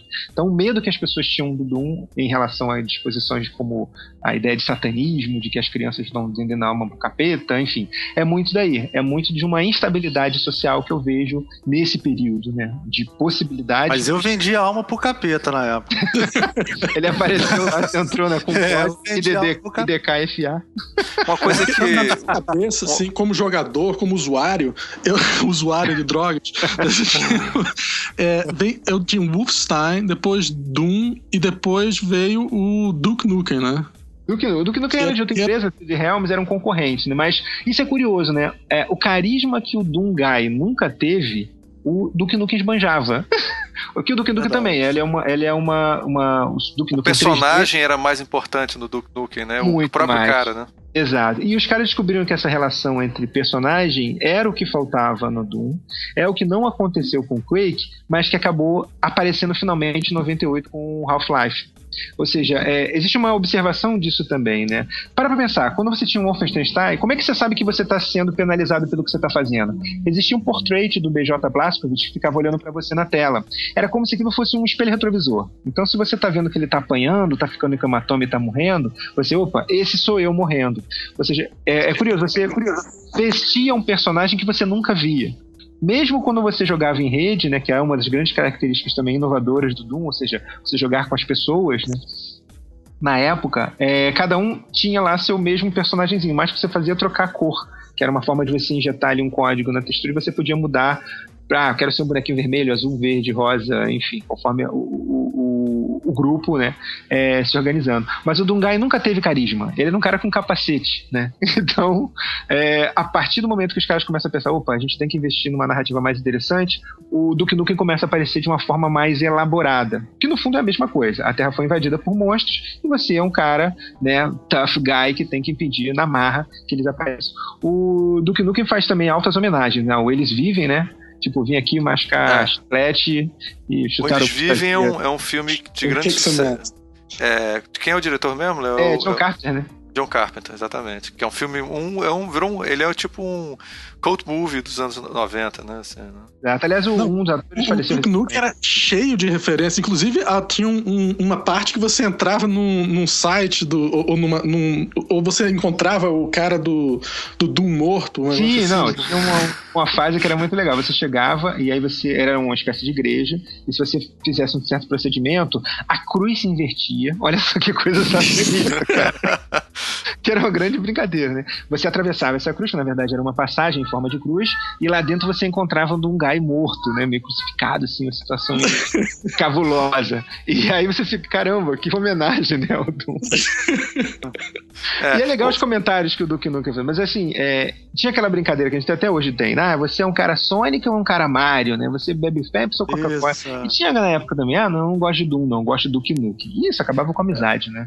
Porque... Uma coisa interessante, é, né? nessa época, viu? o... É meio tem o desvio de personalidade, né? Sem dúvida. Uma o, coisa que é interessante. Tinha, tinha legal aquela coisa de. Tinha umas coisinhas tipo cantava Born to Be Wild, né? Ele já era uma tecnologia mais avançada, né? É, não, ele tinha. Ele já era baseado, é, como a performance é, melhorou, né? Ou seja, quem tinha a possibilidade de ter uma placa de vídeo podia. Perdão, a placa de som, né? Um kit multimídia, podia ter um som mais elaborado. Ou seja, algumas coisas eram gravadas, né? É, uh, what a mess, né? Quando ele matava todo é, pra todo é. lado, né? E você achava legal, porque ele conversava com vocês. E as interações eram mais é, interessantes também. Por exemplo, você podia usar o vaso sanitário. tipo, é, você estava no banheiro. e aí você ouvia o barulho do banheiro sendo usado. E isso gerava uma noção de mundo vivo que o Doom não tinha. Porque, lógico, o Doom se passa numa base em Marte, Phobos, né, e Deimos. Já o Doom que está na tinha, Terra. Então... Tinha, tinha TV que passava constantemente o O.J. Simpson fugindo, né, de carro. Não me lembrava disso, muito bom. Tinha strippers que você oferecia dinheiro, olha só, né? É, na época, ah, é verdade, é verdade. E se você insistisse muito, ela virava um monstro e ia atrás de você. você é, exatamente. Era um stripper, é, era um monstro disfarçado. Cara, mas uma coisa interessante, a, nessa época teve é, dois jogos que tentaram, antes do, do Duke Nukem, é, trazer um pouco de narrativa, é, experimentar coisas diferentes. Tinha o Dark Forces, que aí o pessoal de Guerra nas Estrelas, Lucas Arts, começou a tentar experimentar isso, mas assim, você tinha um ambiente narrativo de Guerra nas Estrelas, mas era igual, igual Doom, assim. Sim, e, sim. Era e era a, eu acho que era, o cara não era muito importante, o personagem principal, né? Não, ele era, ele é o cara que entregou as, as plantas da Estrela da Morte. É, é verdade, é verdade. Ou seja, ele tenta pegar uma espécie de lapso, né, ou uma elipse narrativa para tentar justificar o que, que você está fazendo lá. Mas assim, independente disso, o jogo é muito, muito, muito parecido com Doom. Porque tem, ambos são ambientados em, em espaço, ambos trabalham com armas de, enfim, é, hipotéticas, de, de raios, bombas. e Mas esse é legal isso, ou seja, eu parto de uma é, uma demanda por participação de um universo, que hoje a gente tem muito isso, né? Ou seja, quando as pessoas vão ver um Star Wars no cinema, né? Elas vão fantasiadas com sábio de luz. É, tá, tá muito bacana ver isso, né? Ver essas pessoas que gostam tanto daquilo que se submetem a. É, enfim, ir de encontro a altas críticas, né? Pô, o cara, às vezes um comentário sobre interessante, tipo, cara, você não vai com camisa de time para ver o jogo? Então eu vou com roupa de Jedi para ver o filme. É a mesma coisa, né? Exatamente. As paixões é. são as mesmas. É então, é pensar no, no, interesse de um jovem que convivia né, com Star Wars e pensou, caramba, como é que deve ser segurar um sábio de luz? Como é que deve ser ter um blaster na mão? E aí o pessoal conseguiu fazer, né, em adaptações de engines que já tinham na época, é, isso, né, te dá uma participação meio de um like do universo de Star Wars. Tem um outro jogo também na época, que também, no mesmo, mesmo ano, eu acho, que chama Descent, onde era você não era. Você era uma nave espacial em vez de ser uma pessoa. E você ficava. Tinha a sensação também, essa coisa que eu estava falando. A sensação que nunca tinha tido antes de você ficar deslizando no espaço. Mas era igual ao Doom também. Você andava nos ambientes, ia passando como se fosse uma nave espacial. Sim, Eles foram experimentando. Não sei se você conheceu esse, o Guilherme. Legal eu joguei, eu joguei muito dessa. 360 graus, joguei muito, joguei muito. É, fala, Léo, primeiro. Não, desculpa, é, é só porque é, o legal desse jogo é que você podia rodar de cabeça para baixo, qualquer lado, né? Era 360 graus, assim, era muito legal isso no Descent, se eu não tô enganado. Sim, sim. O Descent, ele pensa da seguinte maneira, de uma empresa chamada Parallax, que é, é concorrente até da ID na época, e ele pensa que, tá legal, se você consegue explorar é, lateralidades, por que não inverter isso, né? Então a noção de inversão é Bom, eu como pessoa não posso ficar de cabeça para baixo, né? Não faria sentido no jogo. Mas se eu estou dentro de uma nave que de certa forma corresponde aos movimentos de deslocamento de um, de um ser humano, ela sim pode girar. Então a noção de cima, baixo, frente, trás, esquerda, direita são é, subvertidas. Ou seja, enfim, muitos experimentavam ainda mais é, náusea e mais bafogênese com, com, com Descent, por isso, porque não era só para frente, para trás e para um lado e para o outro, era para cima e para baixo, porque os mapas eram altos e baixos, e você podia girar, né, em todos os anos, 360 graus, bem colocado aí. Então, dava muita náusea esse jogo, me lembro. Era bom pra caralho, mas dava muita náusea. E, mais um jogo também feito para jogar é, em rede, né? Isso a gente tem que começar a comentar também a respeito da importância da, da, da participação coletiva dos jogos e por que que Doom fez tanto sucesso também, né? É, o Doom deu início, por exemplo, às Frag Festivals, né? Ou seja, os encontros das pessoas que iam, levavam seus computadores, criavam redes locais para jogar simultaneamente. E isso é a prova de que jogos não promovem a violência. Se promovesse, meu amigo, as cidades que eram afetadas por essa galera ia ser uma carnificina assim de filme do. É verdade. Do é verdade. Então eles não, não jogavam. Era tudo muito tranquilo, o mercado adorava, né? Vendia lá medos de Coca-Cola, uns hambúrgueres, o pessoal tentava fazer amizade. Algumas amizades floresceram, viraram namoros, viraram casamentos. Tem muito filho de, de, de Lan House e Lan Fest por aí, né? E é curioso ver isso, como é que o Doom foi importante também no processo de integração dos jogadores, né? É, normalmente, quem dispunha de computadores podia jogar online, mas ele permitia que você jogasse pelo telefone. E aí é muito legal ver isso, né? Pessoas que jogavam, por exemplo, um cara na costa oeste, o um cara na costa leste se encontravam e degladiavam e ficavam amigos. Ou seja, antes de uma facilidade de internet, você já tem redes sociais aparecendo é, mas aqui é... no Rio, na época da Telerge, não dava pra jogar, não. Eu tentava não. jogar, cara, Doom. Não a Telerge era Doom, né, cara? Tinha no é, era edição, né, cara? Jogue Agora, como eu tinha dois, como eu tinha três computadores da gráfica, eu fiz uma rede e jogava na rede da gráfica. Aí era orgásmico na parada. Pois é. Esse era, é o, grande esse era o grande é. barato fazer isso. Eu também vi o Ricardo. podia olhar fazia. a tela do amiguinho, né? Que você olhava assim, ele tá ali, aí se escondia. Já vi muita briga, assim, de é ficar colando, né, do, do monitor do colega. Mas do lado da violência, nessa época, é, um pouco depois disso, teve os assassinatos em Columbine, e aí, a, na, que foi essa coisa terrível, né? Que a, as, dois, dois ou três garotos resolveram matar todos os coleguinhas no colégio, porque essa coisa americana tem acesso à arma e tal. E aí, quando estavam quando os garotos se mataram no final tal, a polícia estava levando um saco cheio de coisas e os jornalistas fotografaram que algumas o que os garotos estavam jogando antes de fazer os assassinatos era o jogo Doom. Sim. E aí, cara, criou, não sei se você lembra disso, Guilherme. Uma... Era o Doom 2, né? Era o 2. Acho que era o É o que acontece, dois, você tem durante é. os anos 90 alguns problemas, né, que acabam combinando nisso. A relação que as pessoas têm com o jogo hoje é muito é, amedrontada, é por isso, né? O jogo gera imersão, o jogo gera um pensamento e gera uma vamos dizer assim, é, um interesse de discussão. Então, às vezes você, não sei se já aconteceu isso com vocês, vocês estão andando de metrô, ônibus, você escutam dois moleques conversando, Cara, é papo de maluco. Eu fico imaginando que eu sei o que, que eles estão falando, mas se eu não soubesse, eu falo, esses moleques estão possuídos pelo demônio. Aí eu fui para a quest, e aí invoquei no Zazazur, né? E aí, enfim, o papo que eles têm é muito louco para quem não conhece. E esse não conhecer, enfim, era um não conhecer geral. É, Estados Unidos, em 94, a gente tem uma série de problemas, né? Entre eles o lançamento de Mortal Kombat, cujo objetivo, além de destruir o seu adversário numa arena, é arrancar o coração, é retirar a medula, é esfaquear, enfim. E imagina, é, isso acontecia, lógico, você tem é, classificação indicativa por causa disso. Se não tivesse problema na época, hoje em dia era mais liberado. Mas não, o SRB americano, né, assim como a indicação é, classificativa brasileira, vem muito disso. O que, é legal mostrar e para que idade, né? Então tem determinadas idades que aquilo não é bacana. Tem idade que não tem problema, né? E é curioso isso, né? Tipo, é, por exemplo, se uma jovem é engravida com 16 anos, ela não pode ver um filme pornô, porque ela pode se saber como é que é o sexo. Então é meio estranho, mas é como as coisas funcionam. Então, é, é ótimo isso, exemplo. Em 94, com o lançamento de Mortal Kombat, em 93 com o 2, 92 com o 1, você tem uma série de jogos que começam a lidar com isso, com violência explícita, né? E a noção de violência explícita na tela, ela era tida como diferença da, da violência explícita no filme. Ou seja, as pessoas não discutiram que filmes os garotos de Columbine viram, tanto quanto discutiram que eles refizeram mapas em Ad de Doom com as salas de aula, com a escola. É, porque, de certa forma, é perverso falar isso, mas eles foram muito lógicos. Ou seja, se eu tenho que fazer uma ação, eu tenho que ensaiar essa ação. Eles não fizeram tão diferente de qualquer pessoa faz no uso do simulador. A questão é que eles utilizaram uma ferramenta que era de entretenimento para produzir uma catástrofe, né? Ou seja, o problema não é a ferramenta, o problema é ser esse jovem. Da mesma é, maneira que os caras treinaram, questão... treinaram, os caras que derrubaram as torres gêmeas, treinaram... Está no Flight Simulator, né? Porra, então como é que vai fazer? Não tem jeito, não. Mas, mas a gente, a gente tem que lembrar que foi dito até nesse programa já que o Pentágono desenvolveu muito dessa tecnologia, né, pra, como simuladores de, de, de combate. Então faz claro, sentido. Muitas não, empresas... né? Já tá voltando agora.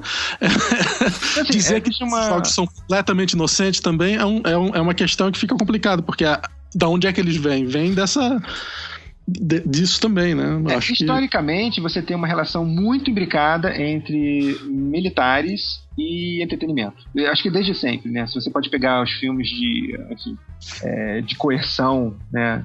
Russa, ou você pode pegar os filmes feitos lá pelos nazistas, você tem é, mecanismos de exploração de, de, de, interesse sobre a imagem, sobre a interação, sobre a participação.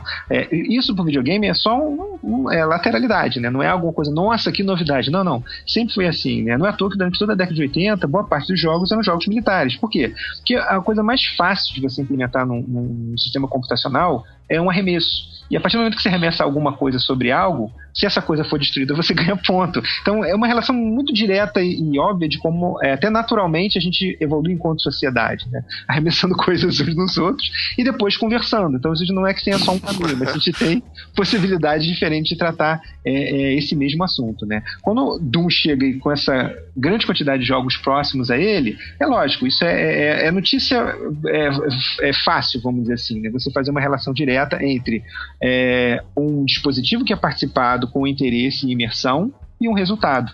Mas ninguém viu o contrário, né? Ou seja, cara, não é que ele jogava Doom que ele se tornou uma pessoa violenta.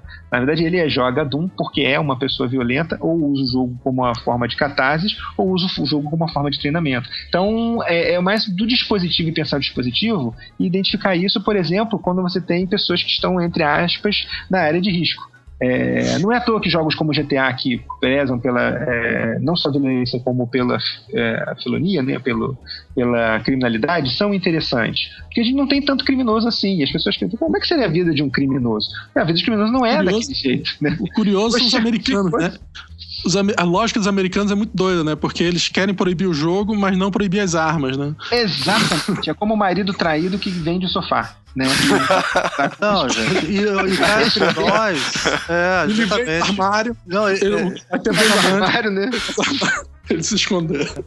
Não tem um armário em casa, nunca ser traído. tem uma tipo. tradição. Os americanos têm uma tradição nisso também, né? Quer dizer, eles fizeram isso com rock and roll, fizeram isso com, com filmes numa época, fizeram com videogame. Eles têm essa. Várias vezes na história dos Estados Unidos aconteceu esse tipo de repressão, né? Essa, apesar de arma ser liberada, como vocês falaram, né? É, e infelizmente agora a gente está pegando isso emprestado. O ministro da Justiça recentemente, eu não sei como é que tá quando sair esse programa, está querendo falar sobre é, é, proibir a violência nos videogames. Né? é, ele fez alguns comentários, mas já foi rechaçado pela grande massa internetica, né?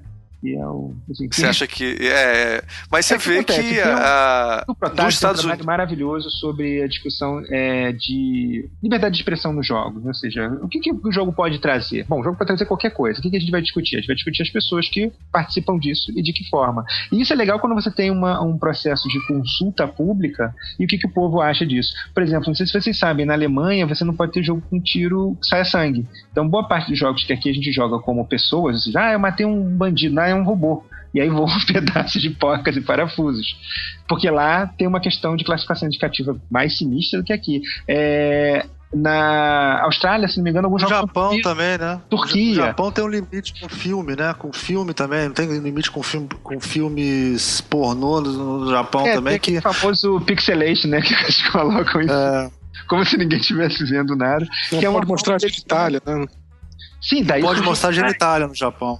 É, o cara que inventou o hentai com, com é, tentáculos é uma ideia seguinte, bom, então ninguém falou nada contra tentáculos. Eu não posso ter pênis, mas eu posso. É, colocar tentáculos. Daí surge uma categoria de jogo, né, que são os hentais, da demanda, né? Ou seja, as pessoas querem ter acesso a isso. Então, como é que eu entrego isso para elas? Não, eu subverto.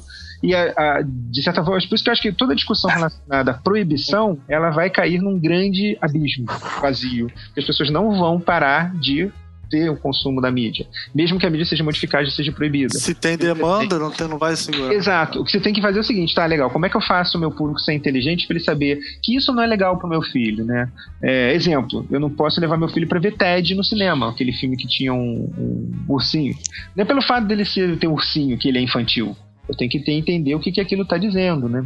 Então, é, a, a, coisa é bem complicada. E eu acho que um cara, né, chegar e falar, não, pode ou não pode, é muito arriscado. Você abre princípio para falar, não, então eu também não quero tal coisa, e outro grupo também não quer.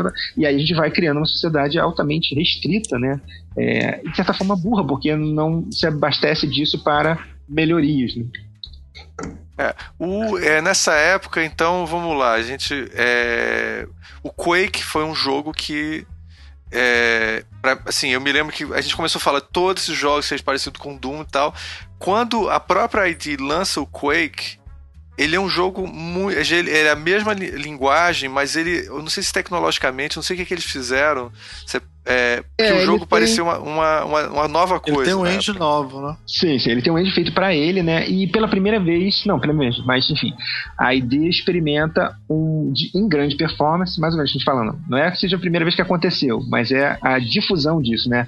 Você tem um, um, um equipamento, por exemplo, um Pentium 100 rodava Quake sem uma placa de vídeo para auxiliar nos gráficos 3D. Ou seja, eu tenho um jogo 3D, 3D mesmo, seja, ele é tridimensional, vértice, XYZ. Eu olho para cima, eu vejo a distorção da câmera quando os objetos são apresentados para cima ou para baixo, para um lado para o outro. É, e isso é fenomenal, porque é, eu tenho é, vamos dizer assim, um recurso que é tido como recurso de última geração em computadores medianos. Então, esse barato da ideia que eu acho fantástico é isso, pensar qual é o meu público, o meu público médio, aquele cara que quer jogar e que não tem grana para comprar uma placa de vídeo. Não tem problema. Não tem problema. Se ele quiser rodar Quake, ele vai rodar Quake. É, o... na época então depois veio uh, um jogo chamado Unreal que virou inclusive uma tecnologia de videogame, né? Sim, sim. A Epic surge, se não me engano, em 91. É, e são pessoas que saem dos seus cursos de, de computação é, pensando como é que eu melhoro isso que já tem, né? Então é legal ver isso, né? Ou seja, sobre os ombros dos gigantes, né? Ele começa a ver mais longe. É, o que é interessante, só remontando, que explica um claro, pouco. Claro, foi o Unreal. É, era um jogo que não tinha pé nem cabeça porque a ID estava com muito dinheiro e ninguém sabia o que, que, ia ser feito. Então eu tinha várias equipes pensando o seguinte: bom, o que, que deu certo no Doom? Eu tenho tiro, tenho é, monstros, eu tenho LAN, ou seja, rede. Então é isso, vamos fazer um jogo que funciona com a rede. Quake já surge com a ideia de jogo é, cooperativo ou participativo, né? Um contra o outro, enfim, dessa maneira. Só que ninguém sabia o que fazer. Então, enquanto uma galera achava que ia ser um jogo de vikings, uma galera achava que ia ser um jogo de guerreiros medievais, outra galera achava que ia ser no espaço. E por isso que as fases do, do Quake, elas são muito doidas, que você começa com uma base de repente você tá num castelo e aí você tá com uma coisa meio Netuno. Aí você, ué, mas é porque o processo de direção não tinha nenhum nada. Tanto que se eu perguntar para vocês, vocês sabem qual é a história do Quake? Vocês vão falar, eu acho que não. Vocês sabem qual é a história do Quake? Mas, mas tinha não. um negócio muito bom no Quake. mas tinha uma parada muito boa no Quake que era o primeiro jogo realmente que eu sentia assim quase como um filme de terror, assim. O sim, clima sim. dele era ah, pesado e é deprimente comparado com o Doom, assim, que era divertido comparado com o é, Quake. O Doom era pop, né, vamos dizer assim, né? O é. Quake ele já começa a ficar muito gótico, né? Exemplo da banda, né, do Trent Reznor, né, que é o Nine Inch Nails, que faz a trilha sonora e os é. efeitos sonoros. Então, do nada, você tá jogando Quake, você ouve um grito. Ah! Aí você, que isso? E pula Cara, da cadeira, né? Mas isso é um ponto importantíssimo. O, a, a trilha sonora do Nine Inch Nails era praticamente um enredo da a parte psicológica toda estava na, naquela trilha sonora que é e que era fantástico. Você ouvia aquela Sim. música, nunca aquilo foi uma coisa assim. Você queria jogar o jogo também para ouvir a música, uma coisa que foi é. nova também. A ideia de multimídia né, que vem com o jogo, ela surge muito dessas experiências. Ou seja, como é que eu consigo envolver não só com gráfico, porque parando para pensar, se a gente pega o Quake, são gráficos poligonais de 96 com algumas qualidades de, enfim, de tratamento, né? É melhor do que o Doom, porque no Doom eu tenho sprite, eu tenho uma figura que quando o monstro cai, eu sempre vejo o monstro no mesmo ponto de vista. Que o sprite gira junto comigo. Então é engraçado, você nunca via a cabeça de ninguém. Era sempre alguém virado com a perna para você, como se o cadáver começasse a rodar no chão, né? No sentido da horizontal. E no Quake é. não. E você tinha um, um trabalho bacana, por exemplo, é quando as pessoas começam a usar o mouse para apontar que depois, quando você vai isso, pro Unreal, isso. que é, trabalha mais ou menos uma, um enredo também meio mequetrefe, para você também ter a discussão sobre a tecnologia, e aí a gente está meio que já quase saindo dos anos 90 e começando o que seria isso, né? Uma constante mudança paradigmática com os anos 2000.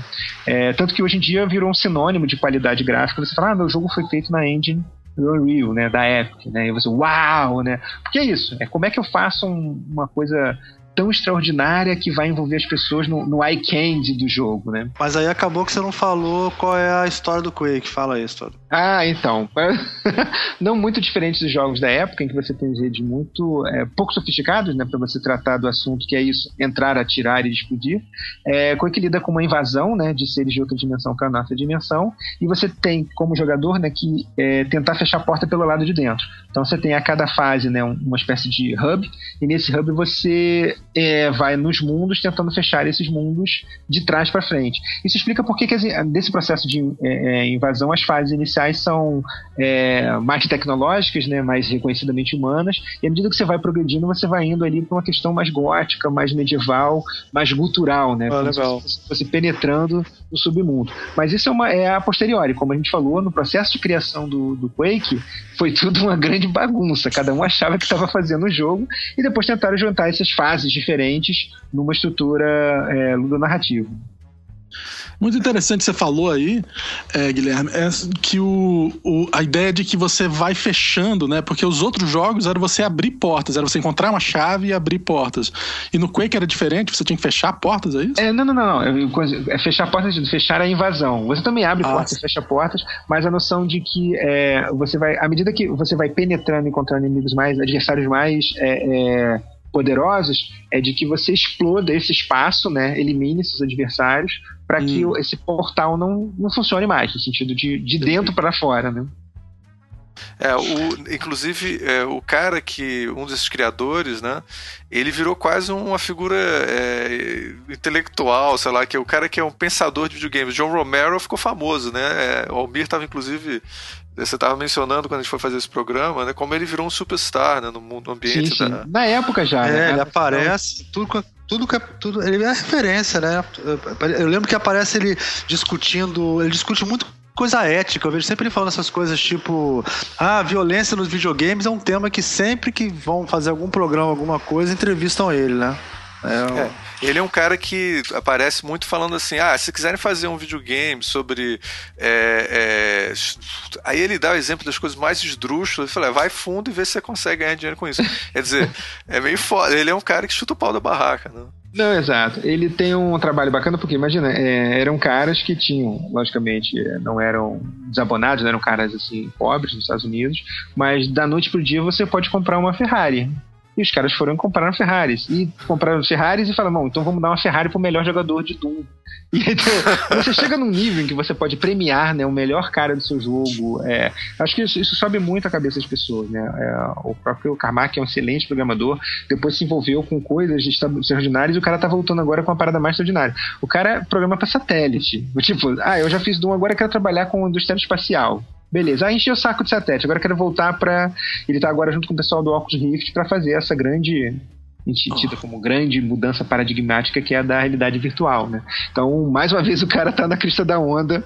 Acho que tem pessoas que são assim, né? Se envolvem com coisas e vão se desenvolvendo, desenvolvendo, a ponto de ter, tipo... É, a ideia da genialidade, acho que muito daí, né? Ou seja, o cara estuda bastante acaba é, extrapolando, né? Vamos dizer assim, né? o que é possível em relação à sua própria área de atuação. Né?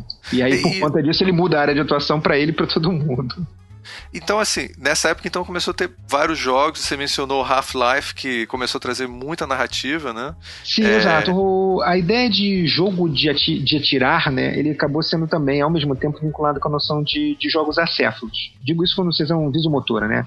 Atire, atire, pule, corra, abre a porta, fecha a porta. Não tinha uma ideia, tipo, tá legal, não importa muito o que tá acontecendo, né? O que, que eu tô fazendo aqui? Não importa. Sai atirando. A ideia de falta de uma, uma estrutura narrativa que, tá legal, mas por que, que eu tô atirando? Eu tenho que atirar? Eu tenho que fazer o quê? Enfim. Então, é, quando o pessoal da, da Valve, né, especialmente, começa o projeto do, do, do Half-Life, era uma ideia de, tá legal, acho que os jogos em primeira pessoa podem dar mais em relação a contar uma história do que o que tem por aí. E eles conseguem. Eu, eu considero né, é, a saga do Half-Life como é, do ponto de vista dos jogos em primeira pessoa, é uma estrutura muito, muito, muito bem elaborada, muito bem é, sacada. Tanto que os caras estão se proibindo de lançar o terceiro, porque qualquer expectativa vai ser sempre muito maior do que o que eles conseguem oferecer. É o, é o lado ruim né, de você ter, uma, ter uma certa excelência. Então, quando Half-Life é lançado em 98, você tem também, mais uma vez, uma invasão de outra dimensão, mas nesse momento você é um cara que é um nerd, né? ele é um cientista do MIT, que é o Gordon Freeman, e ele tem um óculos, cara. Olha só,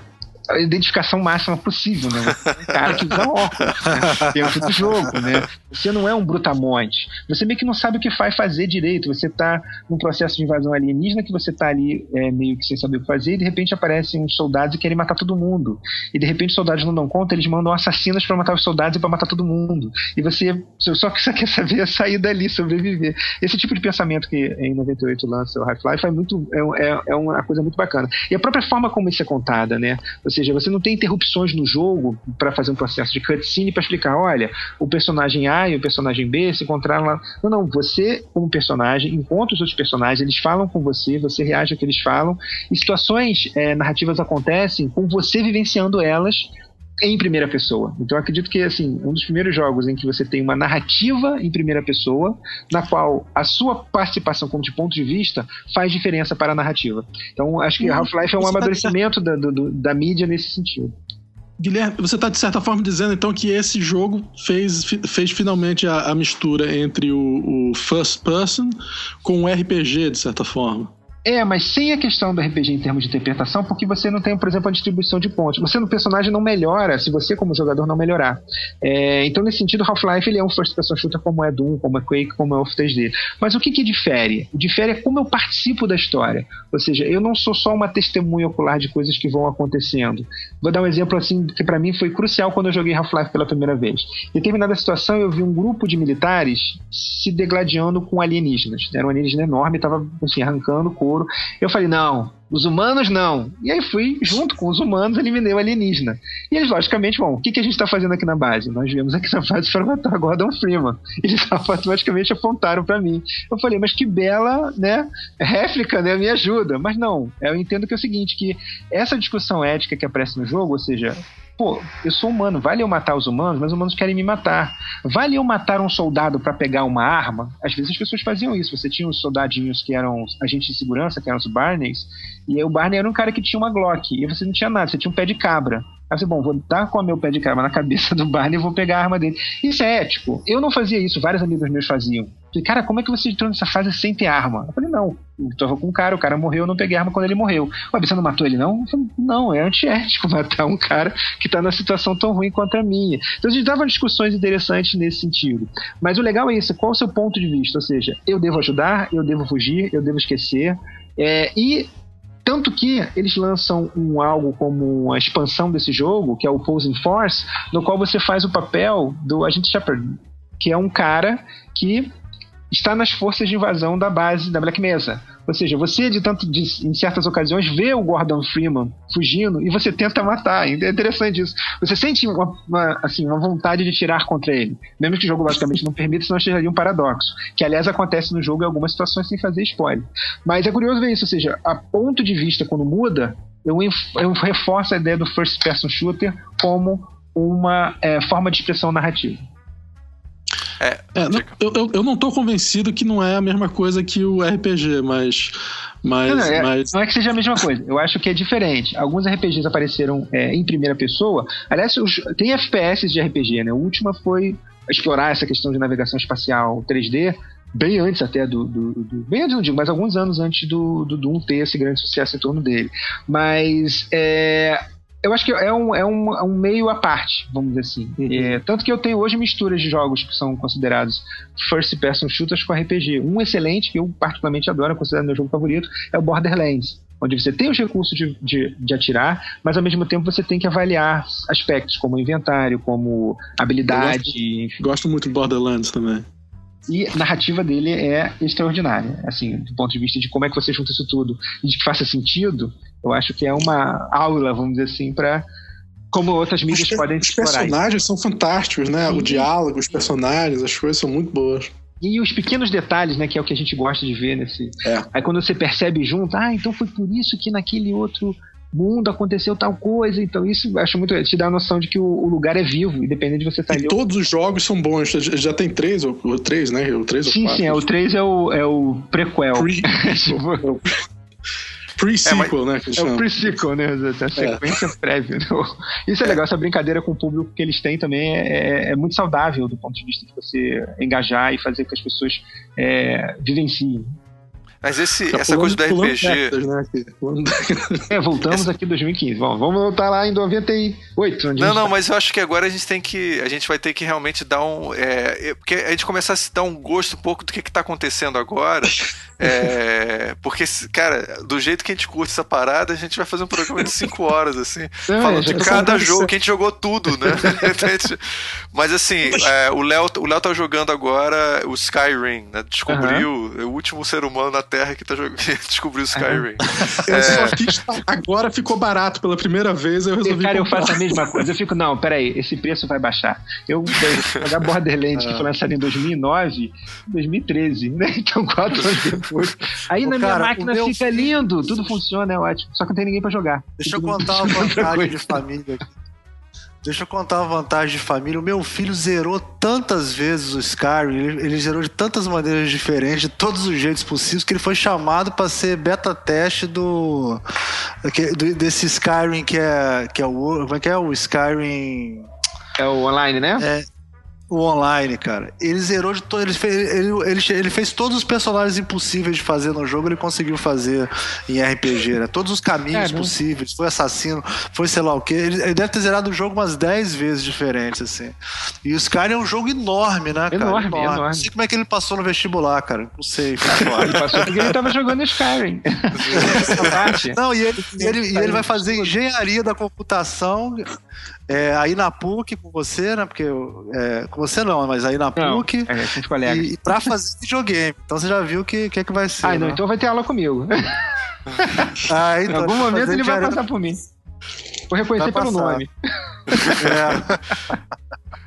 Mas, Mas tem é... uma questão é, dessa questão isso de. Isso é interessante, de... né? Deixa eu só falar uma coisinha sobre Entendi. isso que eu acho bom falar isso. Ele nasceu em 97, então ele é millennium total, né? Ele nasceu com o mundo conectado na internet já, desde 94, 95 no Brasil já tinha internet à vontade, né?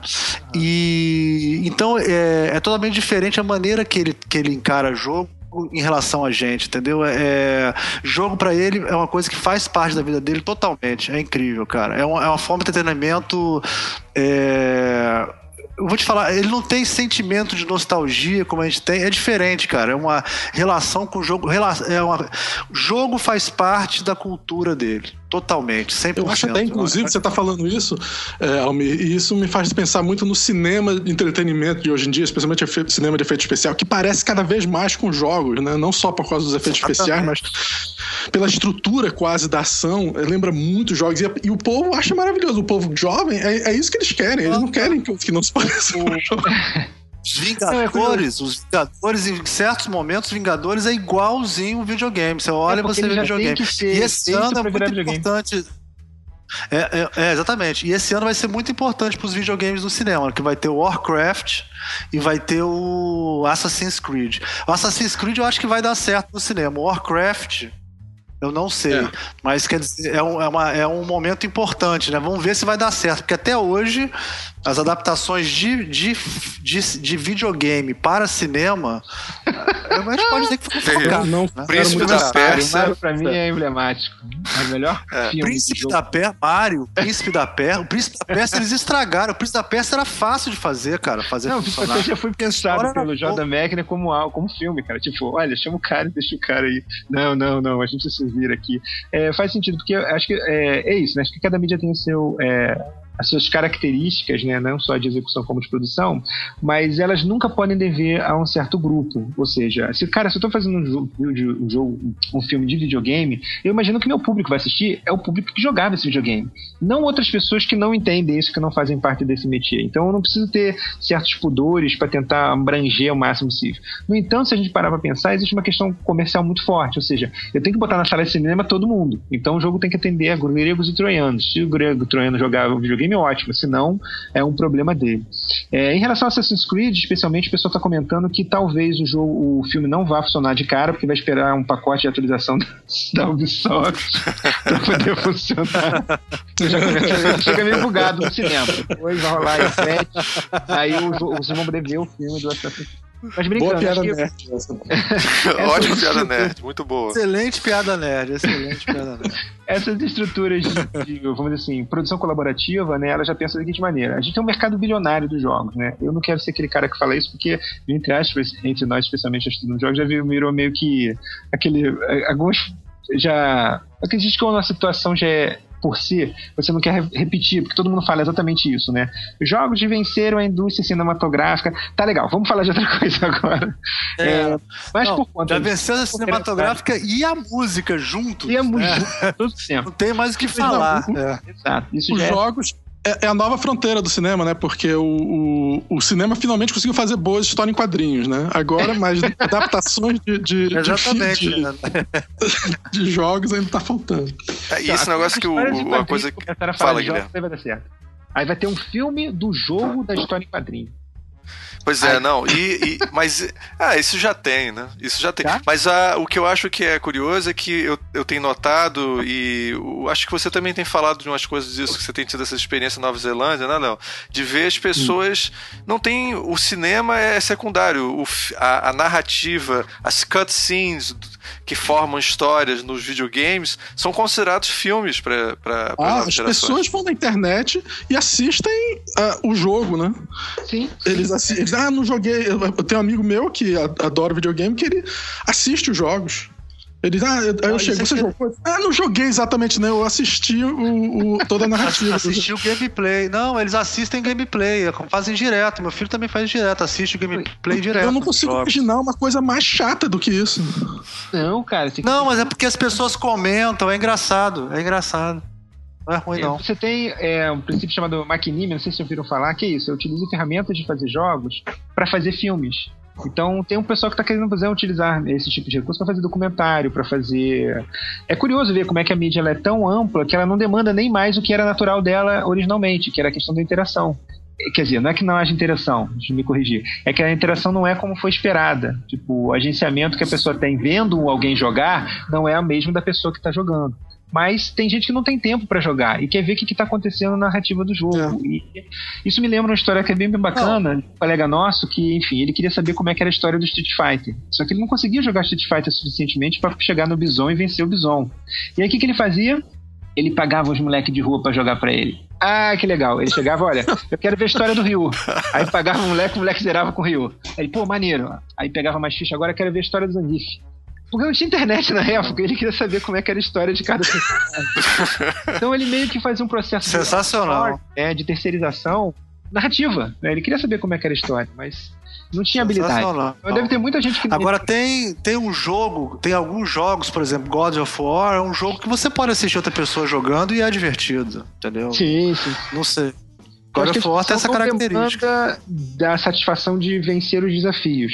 Mas tá legal, o que, que tem depois? Bom, depois tem a fase que acontece isso, que ele fala isso, que fala aquilo, que é a treta do jogo, né? Que, pô, lá no começo era um cara, agora eu. Então, né? E isso é bacana também porque o jogo ele é mais amplo do que a sua essência, tem essa direção. É que hoje eu ele entendo. De cultura. Eu entendo uma pessoa assistir uma pessoa jogando. As pessoas jogam, tipo, assistem o cara jogando xadrez, assiste o cara jogando futebol, assiste jogos.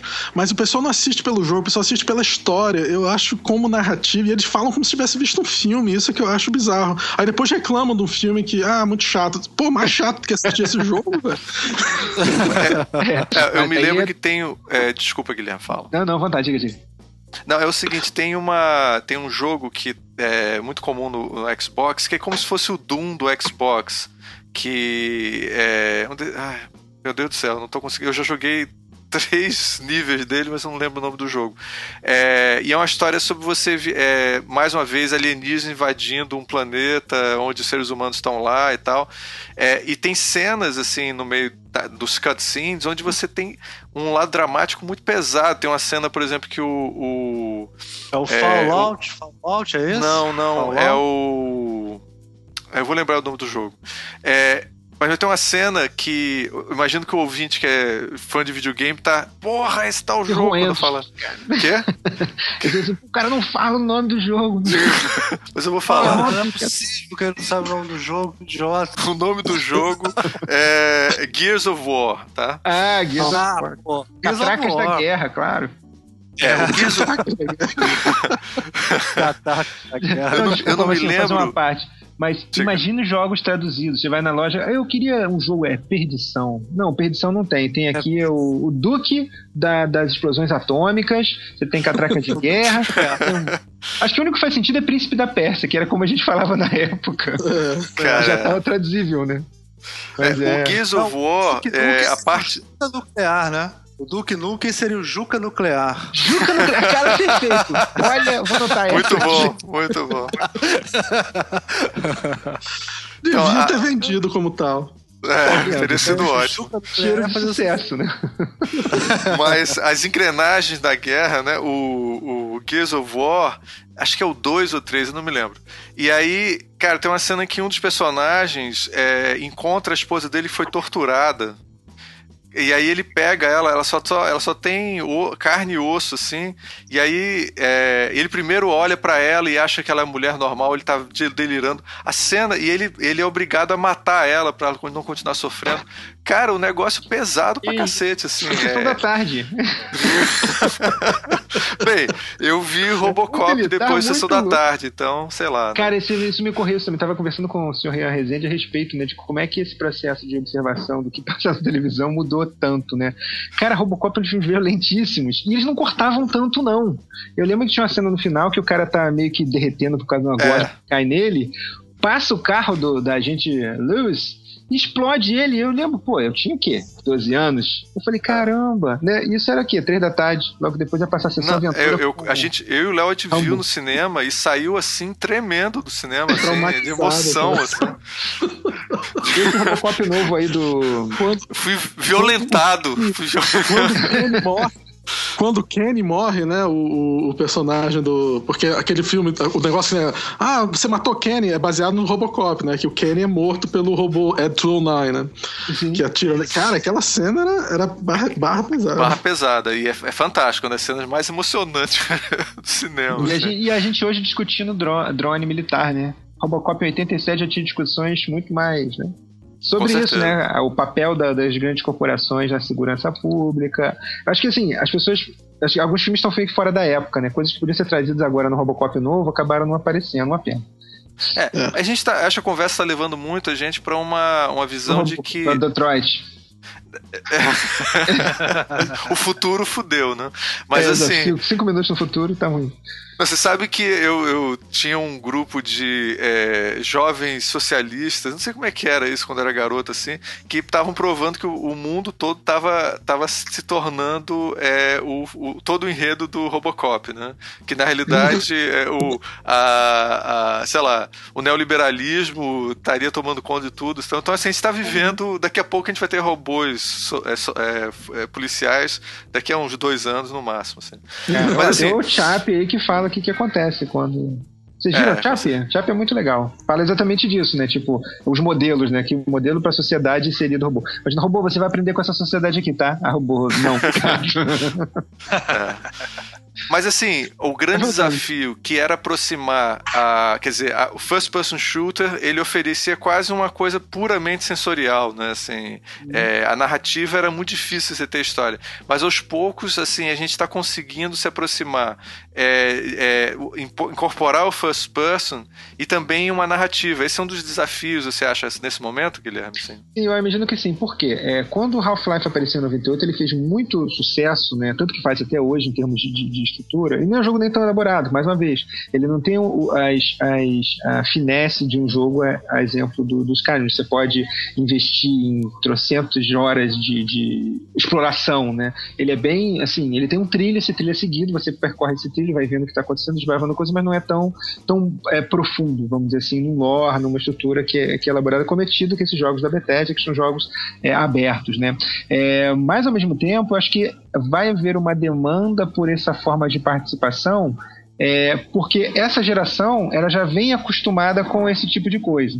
Ou seja, é, o mínimo que eles esperam de um mundo é que quando eles deem descarga, a descarga funcione. De que quando eles acendam. É, não. Tem umas coisas, umas coisas que eu, que eu acho loucura. Por exemplo, no GTA, você tem uma torneira quente, de água quente e de água fria. então, seu personagem Uau. pode regular a temperatura da água. E a temperatura da água é regulada no jogo. É, sabe, é uma coisa, mas você pensa, cara, o, é, isso envolve duas coisas inicialmente. Envolve alguém que vai ter que pensar nisso, alguém que vai escrever isso, alguém que vai programar isso, alguém que vai fazer com que. E não, o cara trocou, agora botou a torneira no lugar errado. Sabe, alguém que toma conta. Ou seja, horas técnicas que são gastas é algo que eu acho, eu, Guilherme, mínimo em relação à narrativa, né? Mas que alguém, eu acho que tenho a certeza absoluta, vai fazer uma crítica absurda na internet, falando, é absurdo um jogo GTA em que a água quente não esquenta. Sabe? Vocês críticas lá no Reclame Aqui. É tipo, é, o apartamento que você comprou. Cheguei lá, virei a torneira e não tava funcionando. Não tava não saindo água, é um absurdo isso, num jogo que eu paguei, né? 50 dólares. Então, então, Isso, inclusive, você fica falando você falando isso me lembra muito também a ideia dos Sims, né? Que também que são uma outra coisa que, que influencia nessa expectativa do, da realidade que, que a gente vai experimentando no jogo. Ou de uma hiperrealidade, né? Que é a realidade que é. vai muito além da, da realidade, que ela é totalmente é, assim, eclipsada pelo que eu quero contar. Né? Então, a figura do game design nesse sentido é muito importante porque ele permite ou não o que, que vai ter. E o que, que o povo quer ter, né? Vamos dizer assim. É, existe uma evolução muito grande, mas a expectativa dessa evolução ela tem, tende a ser maior a cada novo jogo. E isso, de um lado, é bom porque você vai colocando a mídia nos seus limites, né? E sempre avançando. Por outro lado, é ruim que você vai perdendo, eu acho que é não sendo purista aqui, falando, cara, no jogo do Massada era melhor, mas existem determinadas situações de jogo que acabam não fazendo com que você jogue. Acaba tendo você, você aprecie, mas não no sentido, tipo, de tornar um melhor jogador, né? Não é por fato da água ser quente ou ser fria que vai fazer o jogo, como o jogo ser melhor. A sua experiência narrativa pode ser até melhor, mas será que a regra que vem, advém disso, ela é interessante, é instigante, faz você pensar sobre um problema sob uma outra perspectiva? Enfim, eu acho isso acho muito que... interessante, viu? É porque atualmente está a discussão sobre é, a linguagem retrô ou o tipo de estrutura de jogo de plataforma, tipo Mario, essa volta que a gente está tendo para os jogos é, é mais com a linguagem né? mais antiga, tá começando as pessoas pensarem muito sobre a questão de jogabilidade, que era para quando eu e o Léo eram pequenos, jogabilidade era quase que uma questão ética. o Sim, jogo, foda-se que o jogo é bonito ou é baseado no filme. E aí a jogabilidade, essa era a discussão nossa diária, assim. É, eu acho que é porque não havia ao mesmo tempo parâmetro comparativo. Hoje a gente vive num mundo que são lançados quase mil jogos por ano, né, em diversas plataformas, diversas formas. Alguns se destacam, Angry Birds, né? Pensa, cara, que coisa idiota do ponto de é vista de. A gente jogava Angry Birds em 1990 em que Basic, que tinha dois macacos que jogavam banana no outro, né? Então Sim, a gente implementava é. lá o joguinho, lia da revista, copiava, colocava, o macaco jogava banana, explodia e você tinha a mesma mecânica que você tem no Game Boy, que é, enfim, é lançamento, né? E aí você avalia, né, a curva e vê onde é que o seu alvo, é como o seu alvo vai ser atingido, né? É, física newtoniana básica. Então, mas por que que faz sucesso? Bom, eu tenho uma grande quantidade de, de, de, jogadores, eu tenho uma grande quantidade de marketing sobre isso, e do ponto de vista dos dispositivos que essas coisas acontecem, é o melhor que era que podia, né? Tô pegando como o Angry Birds começou. Agora eu já tenho first person shooters em celulares, então a expectativa de coisas vai aumentando e vai fazendo com que jogos mais simples sejam vistos como preciosidades de repente, né? Não só como aquilo que ah, que jogo chato. Sério, você pega tem experiência de ser criança jogar, pega criança pra, coloca para jogar Mega Man. A criança não avança da primeira fase, porque era difícil. Não era um jogo que era parceiro. Vamos lá, garotinho, vamos lá, não. Eu quero que você não chegue lá. E vou fazer de tudo para você não alcançar o objetivo. Até porque só tem 10, 10 níveis, então. Se tivesse up to 11, né? Colocava no décimo primeiro pra. É, e esse processo de dificuldade que é típico do jogo, por exemplo, eu acho que não tem um filme difícil, né? Você pode entender ou não o filme, ele pode ser para você hermético não, ou não. Peraí, se for um filme do Bergman ou do, do, do Tarkovsky, Essa é aquela talvez. parte né? que entra as polêmicas acadêmicas. não, esse é um filme, um filme muito difícil. É pior do que o. o como é que é o, o, o, Donkey Kong, né?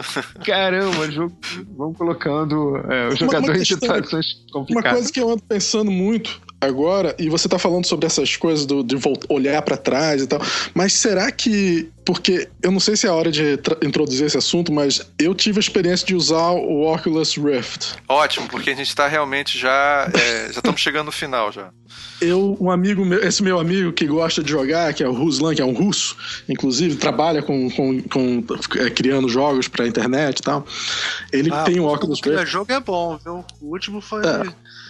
Tetris. não, não, tem um jogo excelente chamado Metrô, eu acho. Não me lembro, é, acho que é uma série. É, tô sacaneando, tô sacaneando. Mas o, o, o, o Ruslan, que tem inclusive esse nome, ele, ele trouxe o Oculus Rift, aí eu usei aqui. Eu esperava que fosse, ah, ia ser legal e tal. Mas, cara, eu achei a última vez que eu tive essa experiência revolucionária de, de botar uma coisa e sentir revolucionário foi quando eu joguei Wolfenstein 3D. E eu tive uma experiência similar agora usando o Oculus Rift. E olha que não era um jogo, não era nada, era só eu surfando. Eu senti como se eu tivesse surfado. Nunca surfei na minha vida. É, tem que ver o que o surfista vai dizer desse Era a experiência 360 graus, você olhando em volta, tudo, para baixo, para cima, filmado. É, porra, e eu, cara, eu fiquei, cara, fudeu, todas as coisas que a gente tá pensando agora, tchau, é, começar do zero, assim, é, daqui em diante é Oculus Rift, eu não sei o que vocês pensam sobre isso. Guilherme, você teve a experiência é, eu já vi alguns vídeos, eh, só para complementar isso, é? a gente já viu aqui no Brasil, tem alguns vídeos, né, de eh, tá rolando esse óculos Rift no, no shopping, né? Aí eles dão para uma velhinha, tipo assim. E aí põe a velhinha para andar de montanha russa. Cara, a velhinha grita assim, o negócio. Ah! Ah! Você já usou, você já usou, amigo? Você já usou? Ainda não. Cara, é, é pra gritar, é fantástico. Assim, porra, é foda. Então não é culpa de, porque não é só porque é uma velhinha, não. Se fosse você, não é só porque é uma velhinha. Não. não é só porque é uma velhinha. a gente tem agora eu uma filmei minha mulher testando. Né? Eu não botei na internet pra pessoa não ficar sacaneando ela, porque todo mundo vai ficar sacaneando, mas é, qualquer um que usa vai ficar. Fala, Guilherme. Assim, existe uma espécie de corrida de ouro agora em relação à questão de imersão, é, por vários motivos, né? Uma é essa, de que a gente chegou ao limite da tela.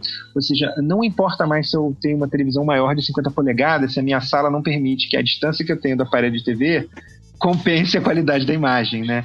E a ideia também de você ter uma experiência muito íntima e particular que não existe no ambiente conforme a gente tem que ter um ambiente de controle, né? Então, as pessoas estão vendo que você está jogando, o site que você está assistindo, enfim, você está em casa, entra no Xvideos, alguém vai ver que você está. Então, a, a, esse processo de, acho que, de, de, de interiorização da experiência é, multimídia, acho que é, ela é não só natural e normal, como a tecnologia permite isso agora, porque agora a gente consegue, como ela sempre foi buscada. Né? Desde lá do Visorama, né, do Resling, na década de 50, até é, experiências com realidade virtual, com aqueles capacetes enormes nos anos 80 e finalzinho né, dos anos 80 e dos anos 90. E o que, que impediu isso? O que impediu que o era uma tranqueira enorme, era lento, e a experiência, vamos dizer assim, ocular não era tão boa, porque não tinha desenvolvimento é, tecnológico para ter uma qualidade de imagem. O que eu tinha é aquela coisa meio do Futuro, né? Do Stephen King, né? Que era um. Parecia que você tava num clipe velho do, do Straits, né? As coisas chanfradas, né, cara? Era. Sério, é propaganda de, de, de, de, baixo orçamento mesmo. Que é o que eles podiam fazer o máximo possível na época, que era bom pra caramba. É, exemplo, então o pessoal que fez o clipe da Dire Straits depois fez aquela série é, Boots que era uma série que se passava dentro de um computador, né? Uma série canadense, enfim. Sim, que era toda em computação gráfica. E o cara, pô, como é que vocês conseguem fazer uma série em computação gráfica? Que era o mais caro do caro, né? Então eu, eu imagino que num processo de evolução tecnológica chega um momento que, olha, agora é a hora. Vamos lá? Vamos lá. E aí quando aparece um cara, exemplo de John Carmack, né? Poxa, é, o cara que fez Doom tá investindo grana dele nisso, aí encontra outro cara de outro projeto. Google tá botando dinheiro, Facebook comprou a empresa. Aí as pessoas, bom, são grandes players, agora vai dar certo, agora tem que dar certo. Mas acho que existe uma discussão que é a mesma discussão que a gente teve em 2003, quando lançaram o Wii. Vocês lembram do Wii? Claro. Na época a discussão era muito semelhante. O Wii vai revolucionar a forma como as pessoas jogam videogame em suas casas. Não precisa mais ficar sentado. Você... A primeira coisa que as pessoas faziam com o Wii era ficar sentado. Porque aquilo cansava, é, era canhete em alguns momentos, os movimentos não, não repercutiam o que a pessoa estava fazendo efetivamente. Tanto que existe uma crítica na época né, do, do Shigeru Miyamoto, que é um dos caras é, por, por trás do, do, de franquias como Zelda, Mario, enfim, que as pessoas, uh, os game designers não tinham entendido o que era para fazer com aquilo. E realmente não entenderam, tanto que os jogos eram todos muito parecidos, né? E nenhum deles falou, nossa, revolucionou. E aí o Wii, como mecanismo né, de, de, participação, ele acabou caindo num processo meio de curiosidade, como a gente teve várias outras curiosidades ao longo do século XX. Né? Ele se aproximou muito de um cartão em que você raspa e tem um cheiro no cinema, né? Agora, quando chega no óculos Rift, como no projeto Magic Leap, não sei se vocês já ouviram falar, que também é revolucionário, num projeto como o HoloLens, né, da, da Microsoft, você tem é, é, possibilidades, mas se essas possibilidades não forem pensadas estruturalmente, dizendo, caramba, olha, isso aqui é realmente algo que não é, é alcançável de uma outra forma, eu acho que vai virar mais uma curiosidade, como é o cinema 3D, né? Que você vai ver filmes 3D apenas sabendo que o filme é legal de você ver em 3D. Se o filme for um filme tipo, ah, eu quero ver um filme de relacionamento 3D, é uma comédia romântica 3D, não faz muito sentido, né? A gente já não tem nem grandes expectativas.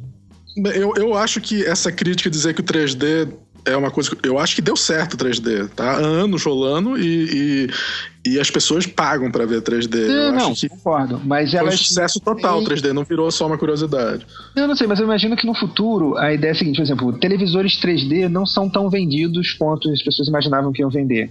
Eu digo do, do, equipamento, né? Porque uma coisa é você ter uma participação que você paga um serviço e as consome. Então você tem uma avaliação. Mas outra é você investir uma grana, e o troço não é barato, né? Para ter um tipo de. É...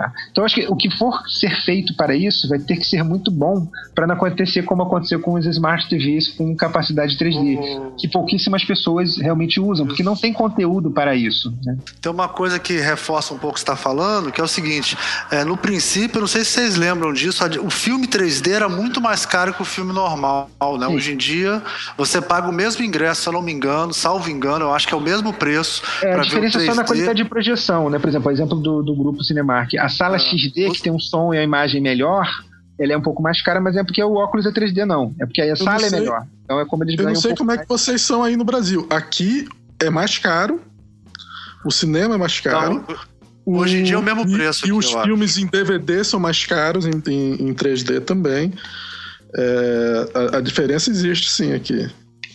eu pessoalmente. Aqui, tem, aqui, eu... aqui, é interessante, aqui é mais a coisa do serviço. A sala VIP, o diferencial dela é que ela tem mais, é, sei lá, uma pipoca melhor, uma poltrona melhor e tem uma tela boa, mas eu acho pobre. que hoje em dia. é, não tem pobre. É, é mais caro para expulsar pobre. Não, é, isso é, com certeza. é caríssimo, inclusive. É. Infelizmente. É, é, mas o preço do 3D pro normal é ou, ou é muito pouco ou é nenhum. E antigamente era o dobro do preço. É para mim é o seguinte, eu não tenho mais nenhuma. É, eu às vezes prefiro não ver em 3D, porque nem sempre a sala é boa, nem sempre a, a coisa está bem resolvida. Uhum. E eu uso óculos e rolam.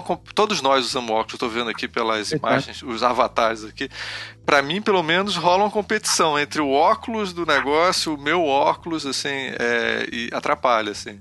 Então eu não faço questão de 3D, mas, embora quando meus pais compraram uma televisão enorme em casa, assim, eu adorava assistir filme é, DVD, Blu-ray é, em 3D lá com eles, mas hoje em dia já não, não sei. Eu, sei, eu é concordo com o Léo que vingou, mas. Não, assim, Fala, então, foi um sucesso cara, absurdo. Que... Avatar, a prova disso. Mas eu digo assim, hoje em dia assim, também acho que não é esse diferencial todo mais, não. Ah, acho que o Avatar foi um absurdo também, muito. Existe um marketing para dizer, olha, estamos fazendo um filme que ele é todo 3D, no sentido de feitura, e simultâneo com atores, e aí ele tem a tecnologia nova, que é a tecnologia com a câmera que tem que ser vendida depois para grandes estúdios, que gerou uma espécie de expectativa de consumo também dos estúdios em relação à tecnologia, né? É lógico que a câmera que você gravar em 3D, ela tem duas lentes, tem todo um processo de 260 eles têm todo um, um, um, apetrechado que de tanto em tanto tempo você tem que sacudir, senão as pessoas continuam com as suas laicas, né, 66, fazendo seus filmes que o barato do filme não é nem a tecnologia envolvida, mas qual é a mensagem que você está passando, né? E se a tecnologia ajuda nessa né, passar essa mensagem ou não, se ela ajuda na recepção dessa mensagem ou não. Então a gente está discutindo às vezes, é, especialmente no jogo eletrônico, é, no cenário nacional, isso.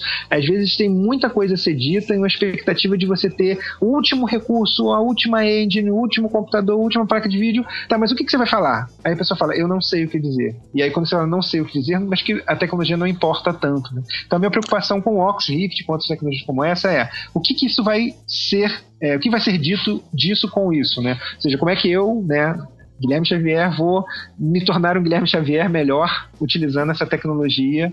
Olha. Não estou detratando, pelo contrário, tá? acho barato, enfim. E vai, vai, espero, espero que vai ficar. Pessoal, mas vai demandar muita atenção para para a coisa é, ser subvertida e fazer coisas interessantes.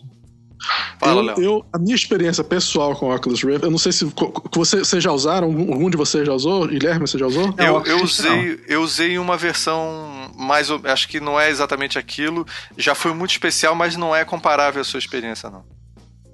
E, Guilherme, você usou? Não, não, não tive experiência ainda. Ah, não teve. Bem, não, não, já tive com algumas experiências tridimensionais, mas não com especialmente o Oculus Rift. Sei. Não, o Oculus Rift foi, foi incrível. Foi realmente imersivo. O, o meu cérebro acreditou que eu estava lá. É, para mim, não tenho dúvida alguma na minha mente, depois de ter experimentado, antes de ter experimentado, eu teria ficado, ah, interessante tal. Mas depois de ter experimentado, não tenho dúvida alguma que esse é o futuro do negócio. E, e não tem como tá errado. Tipo, primeiro lugar, eu falei pro meu amigo, eu queria ver filme pornô nesse negócio. Ele disse, ah, não consigo, tá? Ele não conseguiu mostrar filme pornô. Primeira coisa que eu fiquei. Porra, sacanagem. Tem um filme famoso, né? Que ele fez. Então ele não tem, ó. 4K. ele, uma, ele nunca viu um orgia, né? cara. Então você não cara, sabe pra onde você vai, né? Onde você olha. cara, olha só, a gente tá. Desculpa, Léo, fala. Não, não. Então, mas a experiência, eu, eu tive experiências de ver é, umas coisas feitas no computador, joguinhos simples, ainda, ainda eram simples, mas interessantes, e vi um e vi algumas coisas filmadas. As coisas filmadas, a experiência de você estar tá lá é impressionante. Seu, o seu cérebro acredita que, você, que, eu, que eu tava pegando, que eu tava no meio de um cara, junto com um cara pegando a onda ali, tá entendendo? Você acredita naquilo. E é filmado com qualidade bastante boa, tá entendendo? Nem só vai Não, melhorar. É, tem uma série de questões relacionadas à ótica, né? Ou seja, é é fácil depois de um certo tempo. As primeiras versões era isso, era um celular na cara da pessoa. E aí você tinha um efeito que eles chamam de é, honeycomb, né? Que é você vê o pixel do lado do outro pixel. Então como é que você faz para difundir isso para que pareça que você está com uma certa distância do objeto que está sendo representado? Então eu acho que é um baita avanço tecnológico é, dentro de uma estrutura de, de busca por representações, né? Mas assim, eu gostaria de ter uma certa é, pensamento assim é, pontual em relação a o que, que vai ser feito disso. Porque qualquer subproduto seu filho parece ter uma opinião aí. Seu, Ele tem uma opinião a respeito de um, de um carro que tem uma roda aqui. Então eu gostaria de convidar o Guilherme a fazer suas considerações finais. É, bom, primeiramente agradecer a oportunidade de falar de um assunto que é tão é, instigante, né, do qual a gente poderia ficar aqui ao longo do dia, fazer simpósio, é, especialmente porque tende-se a falar muito pouco né, dos jogos mais antigos, especialmente anteriores à virada do milênio, é, como se as coisas estivessem sempre começando de novo. Né? E na verdade a gente tem um processo de é, progresso, avanço, né? A gente só tem hoje jogos tão bacanas porque a gente teve jogos bacanas no passado, que teve jogos bacanas no passado. Ou seja, a gente vai ter que voltar lá no início das primeiras ideias, a ideia de você conseguir domar o elétron, né? E se divertir com isso para ter jogo eletrônico. É, então, é, é, aproveitar a oportunidade e colocar as pessoas buscarem um pouco mais sobre isso, né? Quem são esses formadores, né? Ou seja, jogos que são é, tão especiais, né? No sentido de, de, de, um valor, né? De inovação, né? Começaram lá atrás, que trouxeram alguma novidade e de como hoje a gente tem é, um amadurecimento da mídia muito em função desse tipo de, de, de, entendimento, né? De que a coisa não começa nunca naquele momento. Ela é sempre fruto de experiências anteriores. Algumas dão certo, outras nem tanto. As que não dão certo são tão importantes quanto as que dão certo, que mostram o caminho a seguir. E convidar o pessoal a estudar um pouco mais sobre jogos antigos, especialmente aqueles que elas não estão acostumadas a jogar naturalmente. Né? É... E Léo, o que é que você tem? Fala alguma coisa aí que você. Ah, sim, Consideração claro. Não, final. Eu, eu consideração final. Primeiro, eu gostaria de agradecer o, o Guilherme por, por esse assunto é, muito iluminador, essa conversa que teve com você. Pô, obrigado aí pela conversa. Ah, eu que agradeço a oportunidade. é, com relação à minha parte, com relação ao cinema, né?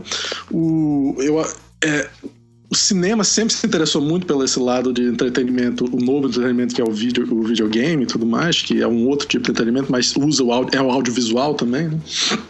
E, e, eu acho que eu falei já como eu sou fã do Oculus Rift e, e essa tecnologia de, de, de, de, como mostrar imagens, né, e de first person ou de, primeira pessoa. E um dos filmes que eu gosto muito e que foi feito, todo feito uh, em primeira pessoa, que eu não falei, é um filme mais novo chamado Enter the Void, do Casper Noé, um filme francês. Acho que é inglês, mas é, é, é o filme é, é francês. E eu fico imaginando como é que seria o Casper Noé fazendo um filme usando a tecnologia Oculus Rift. Eu acho que ele seria um, um diretor interessante para fazer um filme assim. E, e eu não sei tanto se vai ir para esse lado do videogame, né? O cinema como eh, interativo em si já virou outra coisa que a gente já falou sobre isso. O que é que é cinema? Mas o, essas novas tecnologias de como ver as coisas, eu fico muito curioso saber como é que vai ser. E com relação ao videogame, como é que o videogame vai lidar com essas novas tecnologias, eu fico muito curioso. E, e eu acho que essa conversa é interessante porque a gente está falando sobre a história disso e já viu essas revoluções acontecendo. E eu sinto, pelo menos eu que experimentei o Oculus Rift, eu sinto que a gente está no precipício de uma nova revolução nesse sentido. E, e por isso essa conversa eu acho muito bem-vinda, assim, muito importante discutir isso. Gostei da metáfora, precipício, né? Tudo bem. é o precipício, né? A questão é o pós-cipício, né? É que ele, ele pensou em edge, né? Deve ser limite, né? Seria. É, tá vendo? É a polêmica acadêmica chegando tardiamente. Exatamente.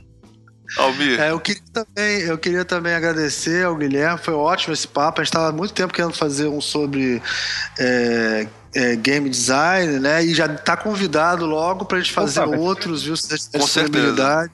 Você e seus filhos. Esse tema, esse tema é, esse tema de game design interessa muito pro público do programa. Assim, a gente pode até falar um sobre a profissão, não sei, a gente pode pensar alguma coisa.